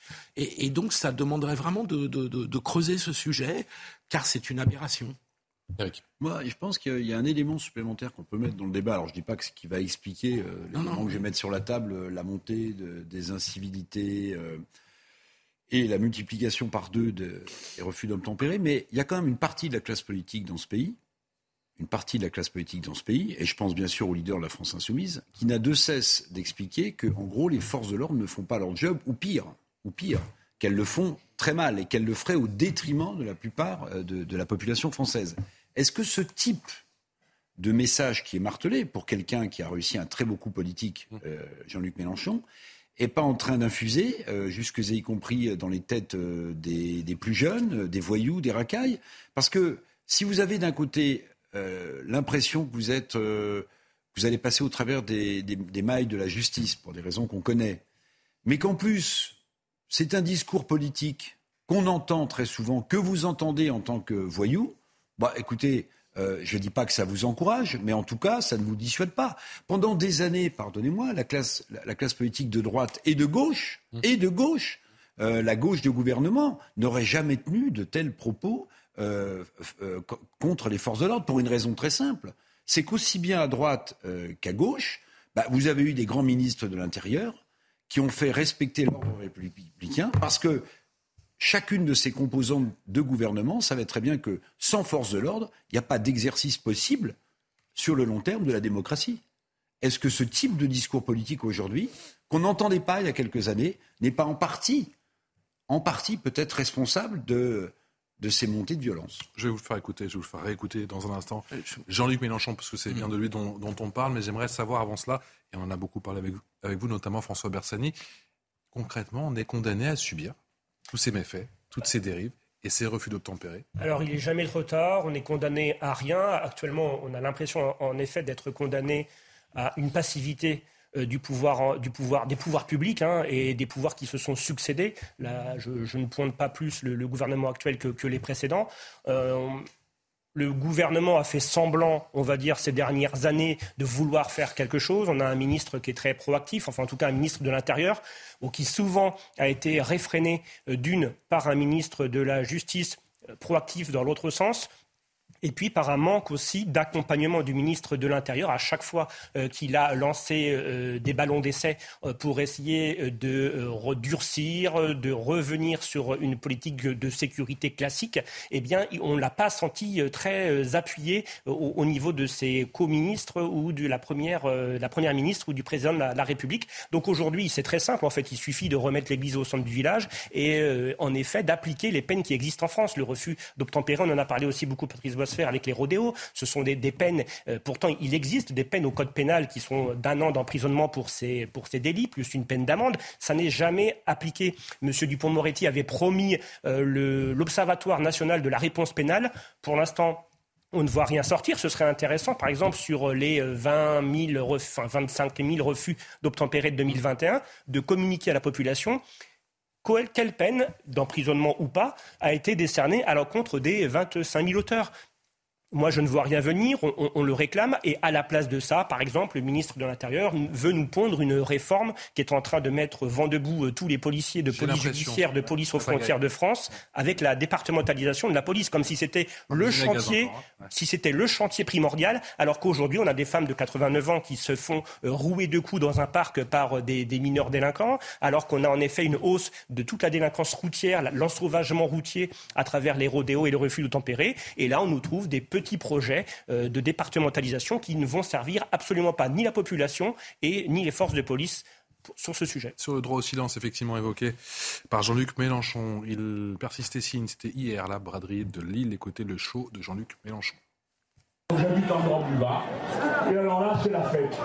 Continuelle, pimpon, pimpon, pimpon, nuit et jour, tout le temps, sans arrêt, de 8h du matin à minuit. Alors, euh, j'ai dit, ben, et le droit au silence, ça existe. Si je vous parle de ça, ça n'est pas parce que je ne suis pas content, moi seulement, du vacarme qui m'entoure. C'est parce qu'il vous reste à découvrir quelque chose. Le silence, le silence qui est dans notre environnement si chèrement disputé. Le silence est un produit désormais réservé à peu de monde. Le silence est une nécessité de l'existant. Savez-vous que 25 millions de Français sont exposés à des super nuisances sonores? Vous lui répondez quoi, François Bersani bah, C'est assez anachronique parce qu'on voit que ces propos sont couverts par une banda derrière. Ah, la il, donc, il, y, avait l'ambiance. Hein. Il y a le droit au silence, mais en fait, son, propos euh, est, est peu audible. Alors bon, vu la teneur du propos, il n'y avait pas besoin que ce soit plus audible que ça c'est toujours intéressant de savoir en fait que Jean-Luc Mélenchon, derrière sa fenêtre, sait distinguer une sirène d'ambulance, une sirène du SAMU, une sirène des pompiers, une sirène de police. Donc là, il a décidé qu'à Paris, c'était des véhicules de, police uniquement qui troublaient. Euh, alors euh, moi, je peux lui euh, préconiser d'aller dans une pharmacie, prendre du nuit calme, enfin, si vraiment, ou prendre des boules caisses pour faire, pas faire de, publicité. Mais on est toujours dans cette même dialectique. Hein. c'est une dialectique. Charlotte en conviendra, Eric Revel aussi. il laboure son sillon comme tout bon agriculteur. Alors bon, ça manque un peu d'irrigation. Philippe aussi, hein, je le vois. Philippe aussi. Hein. Voilà, donc il, a, il a conscience que politiquement, il a une frange de la population qui est minoritaire. On rappelle encore quand même que 74% de la population sur un baromètre, je crois, CSA News avant l'été, euh, et soutenait les policiers dans leur action. Le dernier sondage euh, CSA News de septembre sur euh, l'usage de l'arme lorsqu'un policier est menacé, on arrive sur du 94%. Alors je pense qu'en fait, il essaie de, de, de, de, de tenir des propos pour les 6% qui restent où on est vraiment sur de, la marginalité. Moi, je vais essayer d'excuser euh, Jean-Luc Mélenchon, vous voyez, avec un peu de cynisme. Parce que je pense que Jean-Luc Mélenchon euh, a beaucoup. Alors, il a beaucoup de mal à exister politiquement. Il n'est plus député. Euh, on voit bien qu'à l'intérieur de, de, la NUPES ou de son camp, tout le monde regarde qui va être le successeur ou la successeuse, je ne sais plus comment on dit. Bon, voilà. regardez ce que fait Olivier Faure, le patron du PS. Vous avez l'impression qu'il est devenu plus extrême gauche que le patron lui-même, Jean-Luc Mélenchon. Donc il y a une course à la succession. Pendant ce temps-là, Jean-Luc Mélenchon, ben, il n'est pas à l'Assemblée nationale. Il voit sa, euh, son futur remplacement être organisé en interne avec les coups bas qui pleuvent dans tous les coups, comme dans n'importe quel parti politique. Je suis pas très content qu'Adrien Quatennens prenne la parole avant lui hier, en tout cas. bah, voilà, bah, voilà. Bah, oui, oui, bah, oui, mais, mais c'est ce que je vous dis. On est dans cette course-là à l'intérieur même d'un parti de, de, camarades. Vous voyez, bon. Donc, bah, il compte les trains passés. Alors, euh, la, la, formule, c'est il regarde euh, depuis le train les vaches ou il regarde les trains passés. Ben non, Jean-Luc Mélenchon, lui, il compte les gyrophares. Et donc, il en fait un tweet, et donc, il existe politiquement de cette façon-là. Peut-être qu'on pourrait lui dire, Jean-Luc Mélenchon, avec la carrière qui est la vôtre, avec, avec l'histoire de France que vous avez emmagasinée, avec les qualités de tribun que vous avez, ne menez pas le combat politique de trop, parce que c'est comme un boxeur. Ça peut parfois se terminer très mal, un combat de trop, vous voyez. Et j'ai l'impression, voilà, il cherche une fenêtre, il cherche à exister, Jean-Luc Mélenchon. Eh ben non, il, s'était mis en position de patriarche et le voilà qui, euh, qui commet des, des impairs. Quoi. Sur le droit au silence, Charlotte Dornelas, c'est anecdotique ou ça dit beaucoup? Non, mais je trouve ça assez intéressant. je vais le prendre encore différemment. Décidément, on va tous essayer de trouver. Il vous inspire, hein, Jean-Luc. Euh, non, non, mais en fait, bon, moi, le, le, la rhétorique selon laquelle on a des droits en permanence, le droit au silence, maintenant, on ça me mm. fatigue un peu, pour être honnête. En revanche, je retiens le mot de nécessité. Et c'est assez intéressant. Je suis plutôt d'accord avec lui, c'est-à-dire que un des drames, on va dire, de la modernité. Alors là, je, paraphrase Bernanos, qui est que, que Mélenchon paraphrasait lui-même. C'est une sorte de conspiration contre toute vie intérieure. Donc, si Jean-Luc Mélenchon voulait aller sur ce terrain-là et dire pourquoi est-ce que le silence est important, pourquoi pas d'autres l'ont fait avant lui, ce serait intéressant. En revanche, la question qu'on pourrait lui poser, c'est dans nos vies, il y a nécessairement du bruit, puisque nous sommes des êtres sociaux, nous vivons tous ensemble, et il y a des bruits qui sont nécessaires, d'autres qui ne le sont pas. J'aimerais que Jean-Luc Mélenchon tape la même crise sur les mecs qui écoutent leur musique tout fort dans le RER. E On l'entend jamais, c'est bizarre. Il prend pas le RER, je crois. Non, il prend pas le RER, e mais probablement il y a des gens autour de lui qui le font. Donc il y a des bruits qui sont absolument insupportables et qui relèvent d'une mauvaise éducation très claire et qui elle aussi augmente. C'est évidemment pas ça qui pointe et il va nous pointer les sirènes. Alors en effet, les sirènes, c'est qui, qui sont les responsables? Les, pompiers ou les gens que les pompiers vont chercher? Je pense pas. Les gens qui sont dans les ambulances, les gens qui vont faire une grève du sang ou, ou les prisonniers qui sont non, évidemment, c'est la police. Et alors là, on pourrait lui dire, mais qui sont les vrais responsables? Du bruit éventuellement que fait la police dans les rues de Paris. Ah bah les délinquants peut-être. Bah Parce que peut-être que Jean-Luc Mélenchon, le jour où sa femme, sa fille, son frère euh, va se faire agresser dans un quartier de Paris, sera très content que les policiers mettent le gyrophare pour aller les chercher. Peut-être. Donc encore une fois, le problème c'est que c'est toujours la même rhétorique avec Jean-Luc Mélenchon. Il, soulève un, sujet qui n'est pas inintéressant et systématiquement il pointe les mauvaises personnes. C'est complètement. Philippe. Oui, c'était assez réel de voir Jean-Luc Mélenchon euh, s'époumoner et crier euh, pour réclamer le droit au silence. C'était, je trouve qu'il y avait un côté comique dans cette scène. Surtout avec le bruit, en effet. Avec en plus le bruit euh, fort de l'hier. il a pris un tournant parce que c'est pas, ça n'a pas toujours été ses positions, hein, Jean-Luc Mélenchon. Comme sur d'autres sujets, la manif contre l'islamophobie a été un tournant pour lui. Son discours anti-policier est relativement récent, hein, ça date de deux ans, et c'est sciemment et volontairement un discours minoritaire, c'est-à-dire qu'il ne s'adresse pas à l'ensemble de la population, parce que comme vous l'avez rappelé, s'il s'adressait à l'ensemble de la population, et s'il cherchait à être majoritaire, il ne tiendrait pas ce genre de discours. Donc il est dans une logique de minorité. Moi, je, réfute un peu votre interprétation sur le fait que le discours politique puisse euh, influencer les citoyens qui font des refus d'obtempérer, parce que je ne pense pas que ces citoyens soient extrêmement sensibles à la parole publique et politique quelle qu'elle soit. Je ne pense pas que les personnes qui sont en, marge de la loi, qui se comportent en, presque en contre-société, en refusant d'obtempérer, je vais y arriver, je ne crois pas que ce soit des personnes particulièrement impliquées politiquement. Et je ne pense pas que ce soit parce a un, homme politique ou une femme politique, quel qu'il soit, dise quelque chose à propos du rapport à la police, que ça a beaucoup les influencé. Donc je ne crois pas que ça soit une cause majeure. En revanche, ce qui est révélateur chez Mélenchon, c'est cette logique minoritaire. On fait un bloc, on est 25%. On n'a aucune chance de devenir majoritaire, parce qu'en réalité, avec ce type de discours, il n'y a aucune chance pour la gauche de devenir majoritaire, mais on est content. Et on attend tranquillement la dissolution qui finira par arriver euh, euh, s'il y a un blocage au Parlement euh, entre le budget, la fin 2022 et puis le début 2023, ça finira par arriver et on se prépare à la dissolution et à retourner devant les électeurs. Moi, Monsieur Guibert, je, pense comprends... au contraire. Je, pense au contraire. Oui, mais moi je pensais le contraire. Je pense au contraire et je vais vous donner l'exemple type qui, qui, vous montre que même des populations qui ne sont pas directement à l'écoute des politiques finissent par être rattrapées par le discours ambiant bienveillant, c'est la question du nucléaire et de l'écologie. Voyez, pendant, pendant des années, on a expliqué aux Français, pendant des années, que le nucléaire était sans doute la pire des sources euh, euh énergétiques. Pas du tout comparable. Euh, mais non, mais non, mais c'est. Il n'y a pas de rapport non, non, non, le C'est l'idée d'une. Non, non, c'est mon idée, c'est la suivante, c'est que le discours finit par infuser. Vous voyez, il finit par infuser. Jusque y compris avec des politiques qui expliquent aujourd'hui qu'il faut que 50% d'énergie qui ne serait pas nucléaire. On se demande pourquoi 50%. Tout ça pour vous dire que. tout ça pour vous dire, tout ça pour vous dire que, que, à force de marteler des choses, les populations dont vous estimez qu'elles ne sont pas à l'écoute parce que politiquement elles ne seraient pas sensibles à ce genre de discours, en fait, elles finissent par être rattrapées par le discours ambiant. Ce que, je voulais vous dire, c'est que je pense qu'il y a un taux d'absentionniste assez important. Il y a plein de gens qui refusent ça ne les empêche pas d'avoir ces petites et même de la valoriser en trouvant des excuses à leur propre comportement. Oui, enfin, je, je, trouve que le comportement, la comparaison avec le nucléaire tient pas vraiment parce que le nucléaire n'est pas un comportement quotidien. Quand, quand, vous êtes un citoyen et que vous circulez dans l'espace euh, social civil, vous pouvez être confronté à la police qui vous fait un contrôle d'identité ou vous interpelle pour une raison ou pour une autre.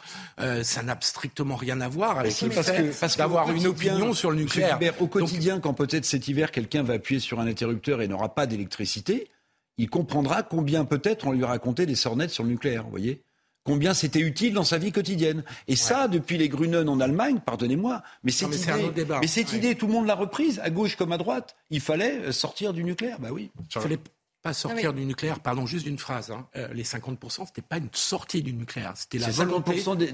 c'est la volonté d'avoir 50% de nucléaire. Donc 50%. Pas parce que l'idée était de développer les renouvelables. Je dis pas que c'était une, une réussite. Je dis juste que ce n'était pas une sortie d'une nucléaire. Pardon. Non, non, mais c'est ce qui est, ce qui est intéressant, et je pense que qu'on soit d'accord ou pas d'ailleurs, c'est la pénétration du discours politique répété, répété dans les esprits. Ça, on le constate sur énormément de sujets. Sur en effet, bah sur, sur, vous voyez bien, l'évolution de la société se fait sur euh, tous les sujets sociétaux, sur tous les sujets. En effet, la question. on est une euh, classe politique qui est parmi la plus, les plus euh, dévalorisées dans les grands pays européens. Attendez, la parole publique, c'est politique, c'est médiatique, ah, il y a des sujets sur lesquels tout le monde est d'accord. Mais si, ça participe de la même chose. Et en effet, sur la police, vous voyez bien qu'il y a eu un basculement ces dernières années, mais qu'on voit même dans le débat public. Il y a une chose qui participe, on parle souvent de l'impunité, on accuse souvent euh, l'incapacité, euh, alors là on pourrait en parler pendant des heures, mais l'incapacité de la, de la justice à répondre correctement, incapacité qui, à mon avis, n'est pas volontaire, mais euh, voilà, incapacité à, à, répondre correctement. Il y a une chose qui participe énormément de l'impunité, c'est le discours politique et médiatique qui va, à mon avis, malheureusement plus loin que Jean-Luc Mélenchon. Jean-Luc Mélenchon est caricatural sur ce sujet. Mais plus largement, quand vous, avez, quand vous avez des actions de police, incroyable. quand vous avez des actions de police qui se passent mal, la première réaction, c'est de mettre en cause la police. Avant même la fin de l'enquête. Il est normal qu'il y ait des enquêtes. l'épisode des Gilets jaunes où il y a eu une répression euh, tout à fait Les Gilets jaunes, c'est l'excuse un peu facile ces dernières années. Non, non, je ne cherche pas des excuses. On a encore vu juste des explications. de Neuville qui refuse d'obtempérer, si je me, si je ville, où Gérald Darmanin d'ailleurs s'est rendu pour soutenir les, policiers, les policiers qui étaient mis en examen. Non, mais c'est juste ça, c'est qu'en attendant qu'il y ait des enquêtes qui sont nécessaires, hein, que les choses soient claires, il ne s'agit pas de se dire euh, on s'en fiche. En attendant les enquêtes, par principe, on va quand même se dire c'est probablement la police qui a mal fait. Et là, c'est beaucoup plus large que la France insoumise. Et à mon avis, c'est un discours qui participe très largement de l'impunité euh, générale. C'est aussi le retour que vous avez sur le terrain, François Bersani? Bah écoutez, pour rebondir sur ce que dit Mme Dornelas, on ne va pas non plus euh, maintenant avoir comme échelle du temps euh, l'échelle des Gilets jaunes. On était après Jésus-Christ, on ne va pas maintenant dire après les Gilets jaunes, plus, plus 1, plus 20, plus 30 après les Gilets jaunes. un rôle dans, la, aussi dans, le vocabulaire. Oui, mais il y a un espèce de romantisme. Il y, a, il y a aussi un romantisme des Gilets jaunes. il faut quand même savoir que sur certains samedis de novembre et décembre, la République a failli vaciller, l'Arc de Triomphe a été attaqué. et donc le fameux romantisme, la police a éborgné pendant toute la durée. Applaudi et adulé et honoré, il faut quand même s'en souvenir. Voilà. Par les mêmes Français peut-être. Allez, on se demandera dans un instant quel est l'état de la menace terroriste, alors que vous savez que le procès, six ans après les attentats de Nice, débute, le procès débute euh, demain. On parlera également encore de cette manifestation, on l'a évoqué hier. On a d'autres éléments, cette manifestation euh, pro-imam Iqwisen, c'était hier du côté de la place de la République. A tout de suite.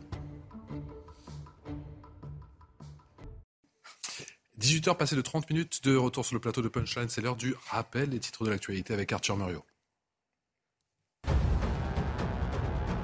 Ce matin à Toulouse, après un refus d'obtempérer, neuf personnes ont été renversées. Le conducteur était sous l'emprise d'alcool. Il a d'abord commis plusieurs infractions au code de la route. Les forces de l'ordre ont donc voulu le contrôler, mais celui-ci a accéléré avant de perdre le contrôle de son véhicule et foncé dans des piétons. Les blessés ont été transférés à l'hôpital. Trois sont dans un état grave. L'individu a été placé en garde à vue. Joe Biden est un ennemi d'État. Cette phrase a été prononcée hier par Donald Trump lors d'un meeting. L'ancien président a fustigé son successeur en le décrivant comme une menace pour la démocratie. Donald Trump est aussi revenu sur la perquisition de son domicile par le FBI qu'il a qualifié, je cite, comme l'un des abus de pouvoir les plus choquants de la part d'une administration depuis l'histoire américaine. Le pape Jean-Paul Ier a été béatifié. Il s'agit de l'avant-dernière étape pour devenir saint.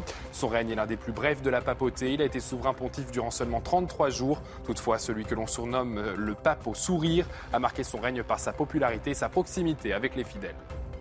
Merci Arthur. Arthur Muriot, toujours avec Eric Revel, Charlotte Dornelas, Philippe Guibert et François Bersani, porte-parole l'unité SGP Police Île-de-France. On en vient comme premier à cette manifestation qui, vous le savez, a fait couler beaucoup d'encre. Mobilisation contre l'expulsion de l'imam Iqiyoussen. C'était hier du côté de la place de la République à Paris. De nombreux responsables associatifs et militants ont pris la parole. Et ça donne ça. Ce journal, je le dis ici, alors qu'il y a des milliers de gens qui se sont rassemblés pour dire je suis Charlie en disant, je suis français. Moi, je ne suis pas Charlie, je suis très français.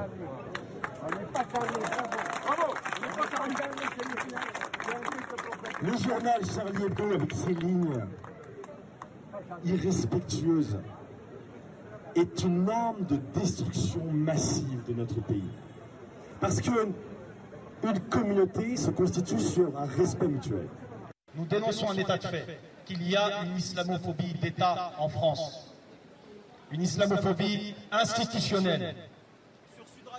Dans ce climat politique tout le monde a un rôle à jouer. Les musulmans ont le devoir de s'organiser. Oui, la France est islamophobe. Oui, c'est le pays le plus islamophobe de ça. Oui, il est raciste.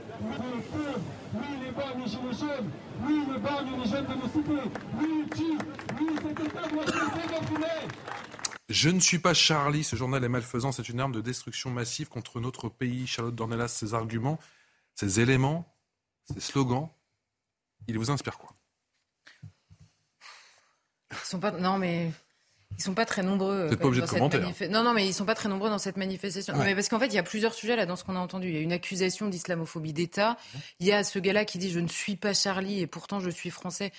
Bon, à l'époque de, de, Charlie et de tout ce qui a suivi, euh, j'avais dit moi-même que je, je trouvais l'expression enfin la traque aux gens qui n'étaient pas Charlie euh, assez absurde puisque Charlie Hebdo revendiquait lui-même le droit de choquer, ce qu'il ce faut évidemment lui accorder, ça c'est le préalable, mais là c'est pas ça dont il parle.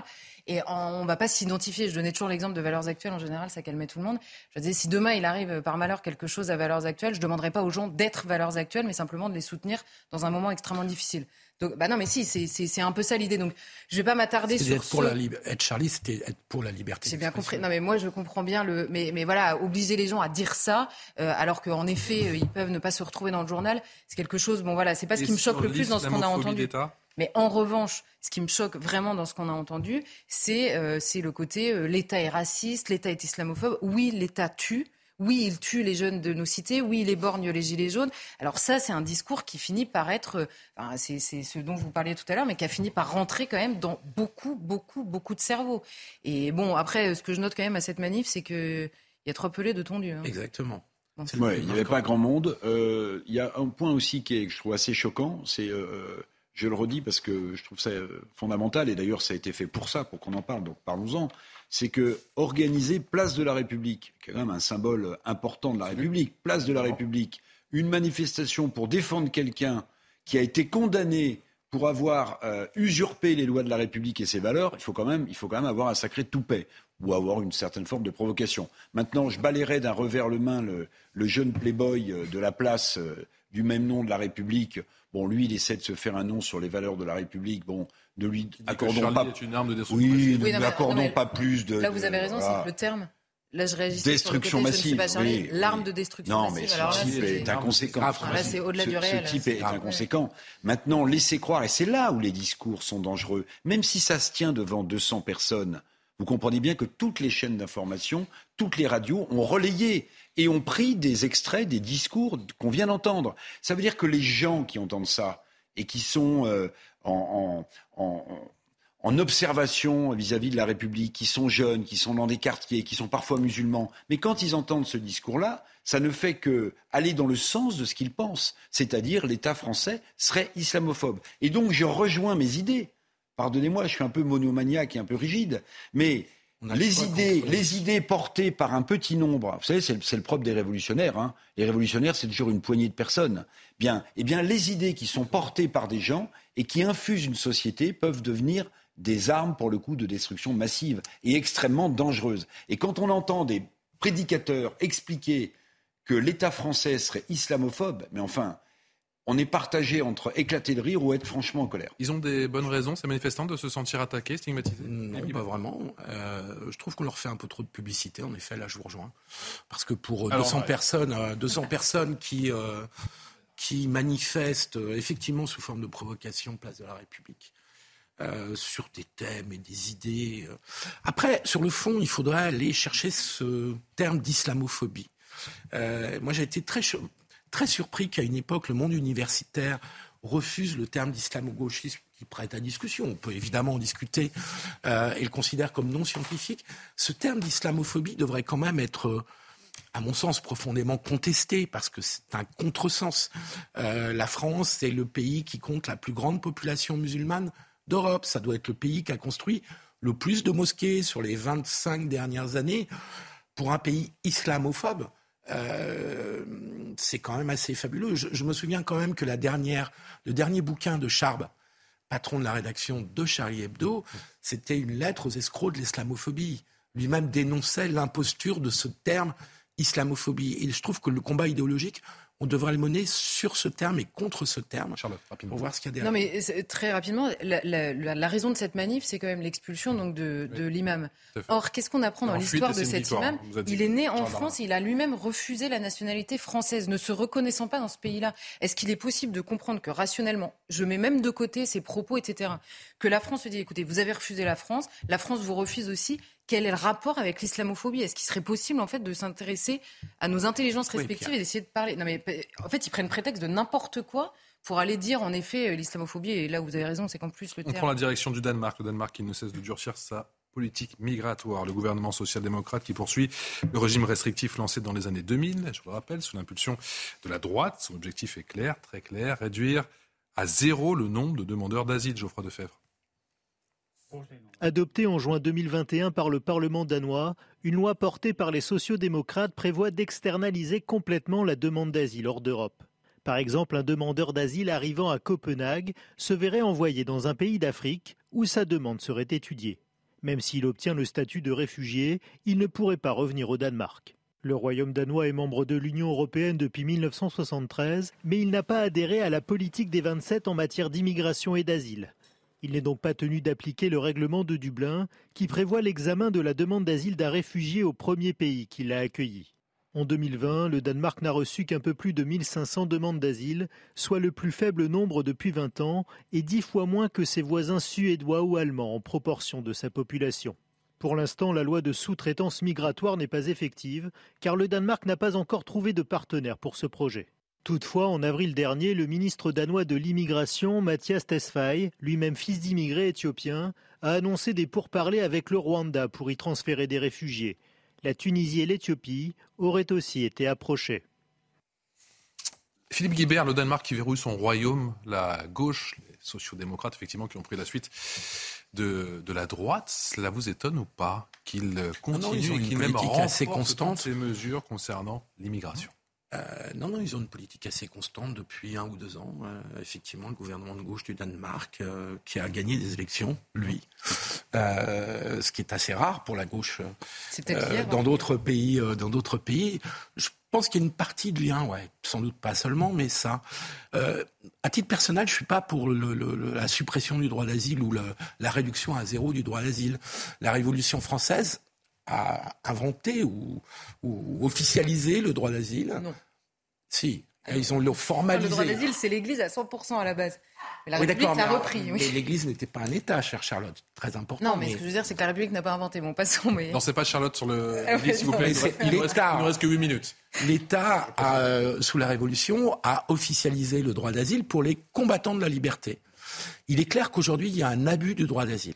Il y a une transformation d'ailleurs du droit d'asile sous l'effet de plusieurs jurisprudences et conventions européennes, internationales, qui fait qu'on est très loin souvent des combattants de la liberté. Et vous me dites quoi? Est-ce que le Danemark c'est un exemple pour la France? Est-ce que la France doit imiter ah, je trouve que je trouve que ça devrait contribuer à la réflexion euh, d'une gauche qui voudrait parler à la majorité des gens et espérer un jour retrouver le pouvoir. Oui, je, pas forcément pour reprendre toutes les dispositions qu'il propose, mais au moins ça devrait alimenter la réflexion. Externaliser les demandes d'asile en Afrique, le Danemark souhaite le faire, le Royaume-Uni aussi, on l'a vu avec euh, le, Rwanda. Est-ce que l'idée est en train de faire son chemin? Doucement, mais, mais sûrement, François Bersani, est-ce que c'est, je ne sais pas si vous pouvez répondre à cette question, que c'est souhaitable? Alors, moi, ce que je vais vous dire, c'est que l'État français est très enclin souvent à donner des conseils hein, à ses aux autres pays de l'Europe ou aux autres pays du monde, mais on a beaucoup de difficultés à s'inspirer de ce qui marche. Alors, euh, faire des choses qui ne marchent pas ailleurs et les faire chez nous, ça, on, sait les faire en matière de politique publique, euh, en, matière de, police et de justice, ça, on sait faire. Mais par exemple, faire comme aux Pays-Bas avec euh, l'accomplissement de courtes peines pour les délits du quotidien, par exemple les délits routiers, on parlait tout à l'heure des refus de tempérer, ce pays-là incarcère dans des structures qui ne sont pas des prisons, mais qui sont des centres quand même où on exclut la société quelques jours des gens qui ont conduit, qui ont fait des refus d'obtempérer, ça, ils savent faire. les Pays-Bas, en effet, sont dans une politique proactive où ils veulent maîtriser, euh, maîtriser qui ils ont sur leur sol et surtout faire en sorte que l'instruction des demandes d'asile euh, soit euh, faite à l'extérieur du, pays. Il faut quand même savoir que l'Angleterre avait refilé à la France, par exemple, sa frontière, puisque avec les accords du Touquet, aujourd'hui, c'est quand même nous qui sommes les sous-traitants de, l'Angleterre en matière d'immigration. Donc, on pourrait en effet très bien se s'adapter à ce que mm. font des démocraties, parce que jusqu'à présent, ce sont des démocraties. On n'est pas chez Victor Orban, qui parfois est, est, taxé d'être un dirigeant autoritaire. Là, on est sur le Danemark, où je prenais l'exemple des Pays-Bas. Mais le problème, c'est qu'il n'y a pas cette volonté en, France de s'inspirer de ce qui marche euh, ailleurs. On, préfère cultiver l'entre-soi et euh, rester sur des vieux schémas. Le problème en France majeur qui a déjà été soulevé, c'est que le droit d'asile, le problème c'est que les gens déboutés du droit d'asile en France ne sont jamais euh, reconduits euh, dans leur pays puisqu'ils sont laissés en liberté, ils ne sont ni assignés à résidence, ils ne sont pas mis en centre de rétention le temps de la demande d'asile. Et comme les délais, comme pour tout, que ce soit la paupérisation de la justice ou la, la paupérisation aussi des services qui gèrent l'immigration, eh bien, résultat, on garde sur le territoire les déboutés et ceux qui légitimement, euh, parce que Charles Dornelas se disait, c'était au début en effet, l'asile était accordé, euh, on va dire, par, par, l'Église, ensuite par l'État, mais aujourd'hui, on ne sait plus, on ne sait plus faire appliquer le droit d'asile pour ceux qui le méritent. Charles Dornelas, il faut s'inspirer du modèle danois. Bah, non, mais le modèle danois est partagé. D'ailleurs, je, je, note quand même, je, je, vous reprends sur une chose, c'est que Victor Orban est lui aussi dans une démocratie quand même. Ça n'a pas été remis en cause jusqu'à maintenant. Mais il est souvent taxé de Il est souvent taxé, c'est vrai. Mais en l'occurrence, la politique migratoire ressemble quand même assez. Mais c'est vrai qu'il y a une claire volonté. Je, je plaisantais tout à l'heure en disant c'est un gouvernement de gauche élu et c'est peut-être lié au fait qu'ils tiennent leurs promesses et qu'ils ont réussi à ouvrir, à ouvrir les yeux sur ces questions à la fois sécuritaires et migratoires. Mais ce qui est intéressant dans ce débat-là, c'est que pourquoi est-ce qu'ils font ça? Parce que vous disiez vous-même, la demande d'asile, il faut la préserver, mais le, enfin le droit d'asile, pardon, il faut le préserver. Le problème aujourd'hui, c'est que quiconque rentre de manière clandestine en France est considéré abusivement dans le langage comme un demandeur d'asile. Donc on a l'impression que tout le monde relève de la demande d'asile, ce qui est absolument faux. La plupart sont déboutés et en effet on n'arrive pas à les sortir. Donc que fait le Danemark? Ils se disent on va aller les examiner ailleurs. À mon avis, la première conséquence d'une telle décision, c'est de réduire drastiquement le nombre de demandes. C'est d'ailleurs ce qu'il y avait à la fin de votre reportage, parce que moins vous êtes attractif sur le papier, hmm. plus euh, ça, comment dire, ça baisse le nombre de candidatures initialement. C'est-à-dire qu'ils mettent aussi fin au mensonge selon lequel euh, il y, a, à l'inverse, euh, dans la Commission européenne, une sorte de discours de droit à venir s'installer en Europe, parce qu'on en est clairement là. Donc il y a en effet un bras de fer entre le Danemark, avec ce gouvernement socio, de sociodémocrate, tous les pays de l'Est, parmi lesquels la Hongrie. Il y a un clair bras de fer avec la Commission européenne aujourd'hui sur ce sujet. Eric Revel. Euh, Monsieur Bersani, les accords du Touquet, ils ne marchent pas. En ah réalité, ils ne marchent pas du tout. Hein. Je crois que c'est 25 à 30 000 personnes euh, euh, qui passent en bateau la Manche pour rejoindre les côtes anglaises. D'ailleurs, le, gouvernement euh, de Boris Johnson, on verra sa successeur si elle a la même politique, menaçait de faire du pushback, c'est-à-dire de repousser les bateaux euh, qu'on ne contrôle pas, nous, qui partent de France et qui accostent sur les, sur les côtes anglaises. Vous avez commencé tout à l'heure en disant la France donne des conseils. Malheureusement, la France ne donne pas, à mon avis, de conseils. Elle donne des leçons mais elle a vendu ses livres à Bruxelles depuis longtemps. Parce que ce qui est intéressant dans le cas danois, ce qui est intéressant dans le cas danois, c'est que la politique de l'immigration du Royaume du Danemark n'est pas passée sous les fourches codines de Bruxelles et de l'Union européenne. Le sujet commençait par ça, et c'était intéressant qu'il le rappelle. Parce qu'en réalité, nous, nous n'avons plus la maîtrise de cette politique-là. Il y a un pays, un pays qui regarde sa loi fondamentale comme le lait sur le feu et qui conteste régulièrement euh, les décisions de Bruxelles, c'est l'Allemagne avec la Cour de Karlsruhe, qui s'est permise de retoquer la, Bruxelles sur une histoire de BCE, peu importe, mais qui, elle, défend la loi fondamentale dans un pays où l'état de droit est né historiquement. Mais nous, Français, on ne peut plus donner de conseils. On donne des leçons à la terre entière, mais encore une fois, nos livres d'écoliers, on les imprime et on les a laissés à Bruxelles. Charlotte. Ah non, j'écoutais religieusement. non, mais c'est non, mais, c'est très intéressant cette histoire d'Allemagne. parce que l'histoire du Danemark. Justement, sur la, question de l'état de droit, vous savez, on dit en permanence, vous voulez remettre en cause. En Allemagne qu'est né l'état de droit. Hein. Mais, mais surtout la, question de la hiérarchie en effet des cours. L'Allemagne sait se défendre là où. Oui, non, non, mais ils l'ont, pardon, ils l'ont conceptualisé. Là, où nous systématiquement, à chaque fois, on se dit oui, mais telle telle instance euh, a, décidé que, et alors là, franchement, on est pieds et poings liés si on fait ça. Alors que l'Allemagne est capable de se défendre. Et là, on parle de l'Allemagne, on parle pas parce qu'à chaque fois, on va nous dire oui, mais euh, euh, je sais pas qui, euh, je sais pas où. ils flirtent avec je ne sais pas quoi. Bon, bah là, l'Allemagne, personne n'a rien trouvé à redire et ils savent se défendre. Donc on pourrait peut-être essayer de faire pareil. Et je note d'ailleurs que le Danemark est quand même une démocratie occidentale, quand ils le font, y personne ne bombarde le Danemark. Cette grande réputation depuis des années de tolérance. C'est vrai qu'il y a ce contraste, effectivement. Surtout que la, France pour en effet maintenant appliquer des, ou, copier des lois danoises, maintenant que le Tour de France part du Danemark, c'est quand même un, symbole. Donc peut-être que la, la cour de Karlsruhe est moins euro-fédéraliste que le Conseil constitutionnel français. Mm.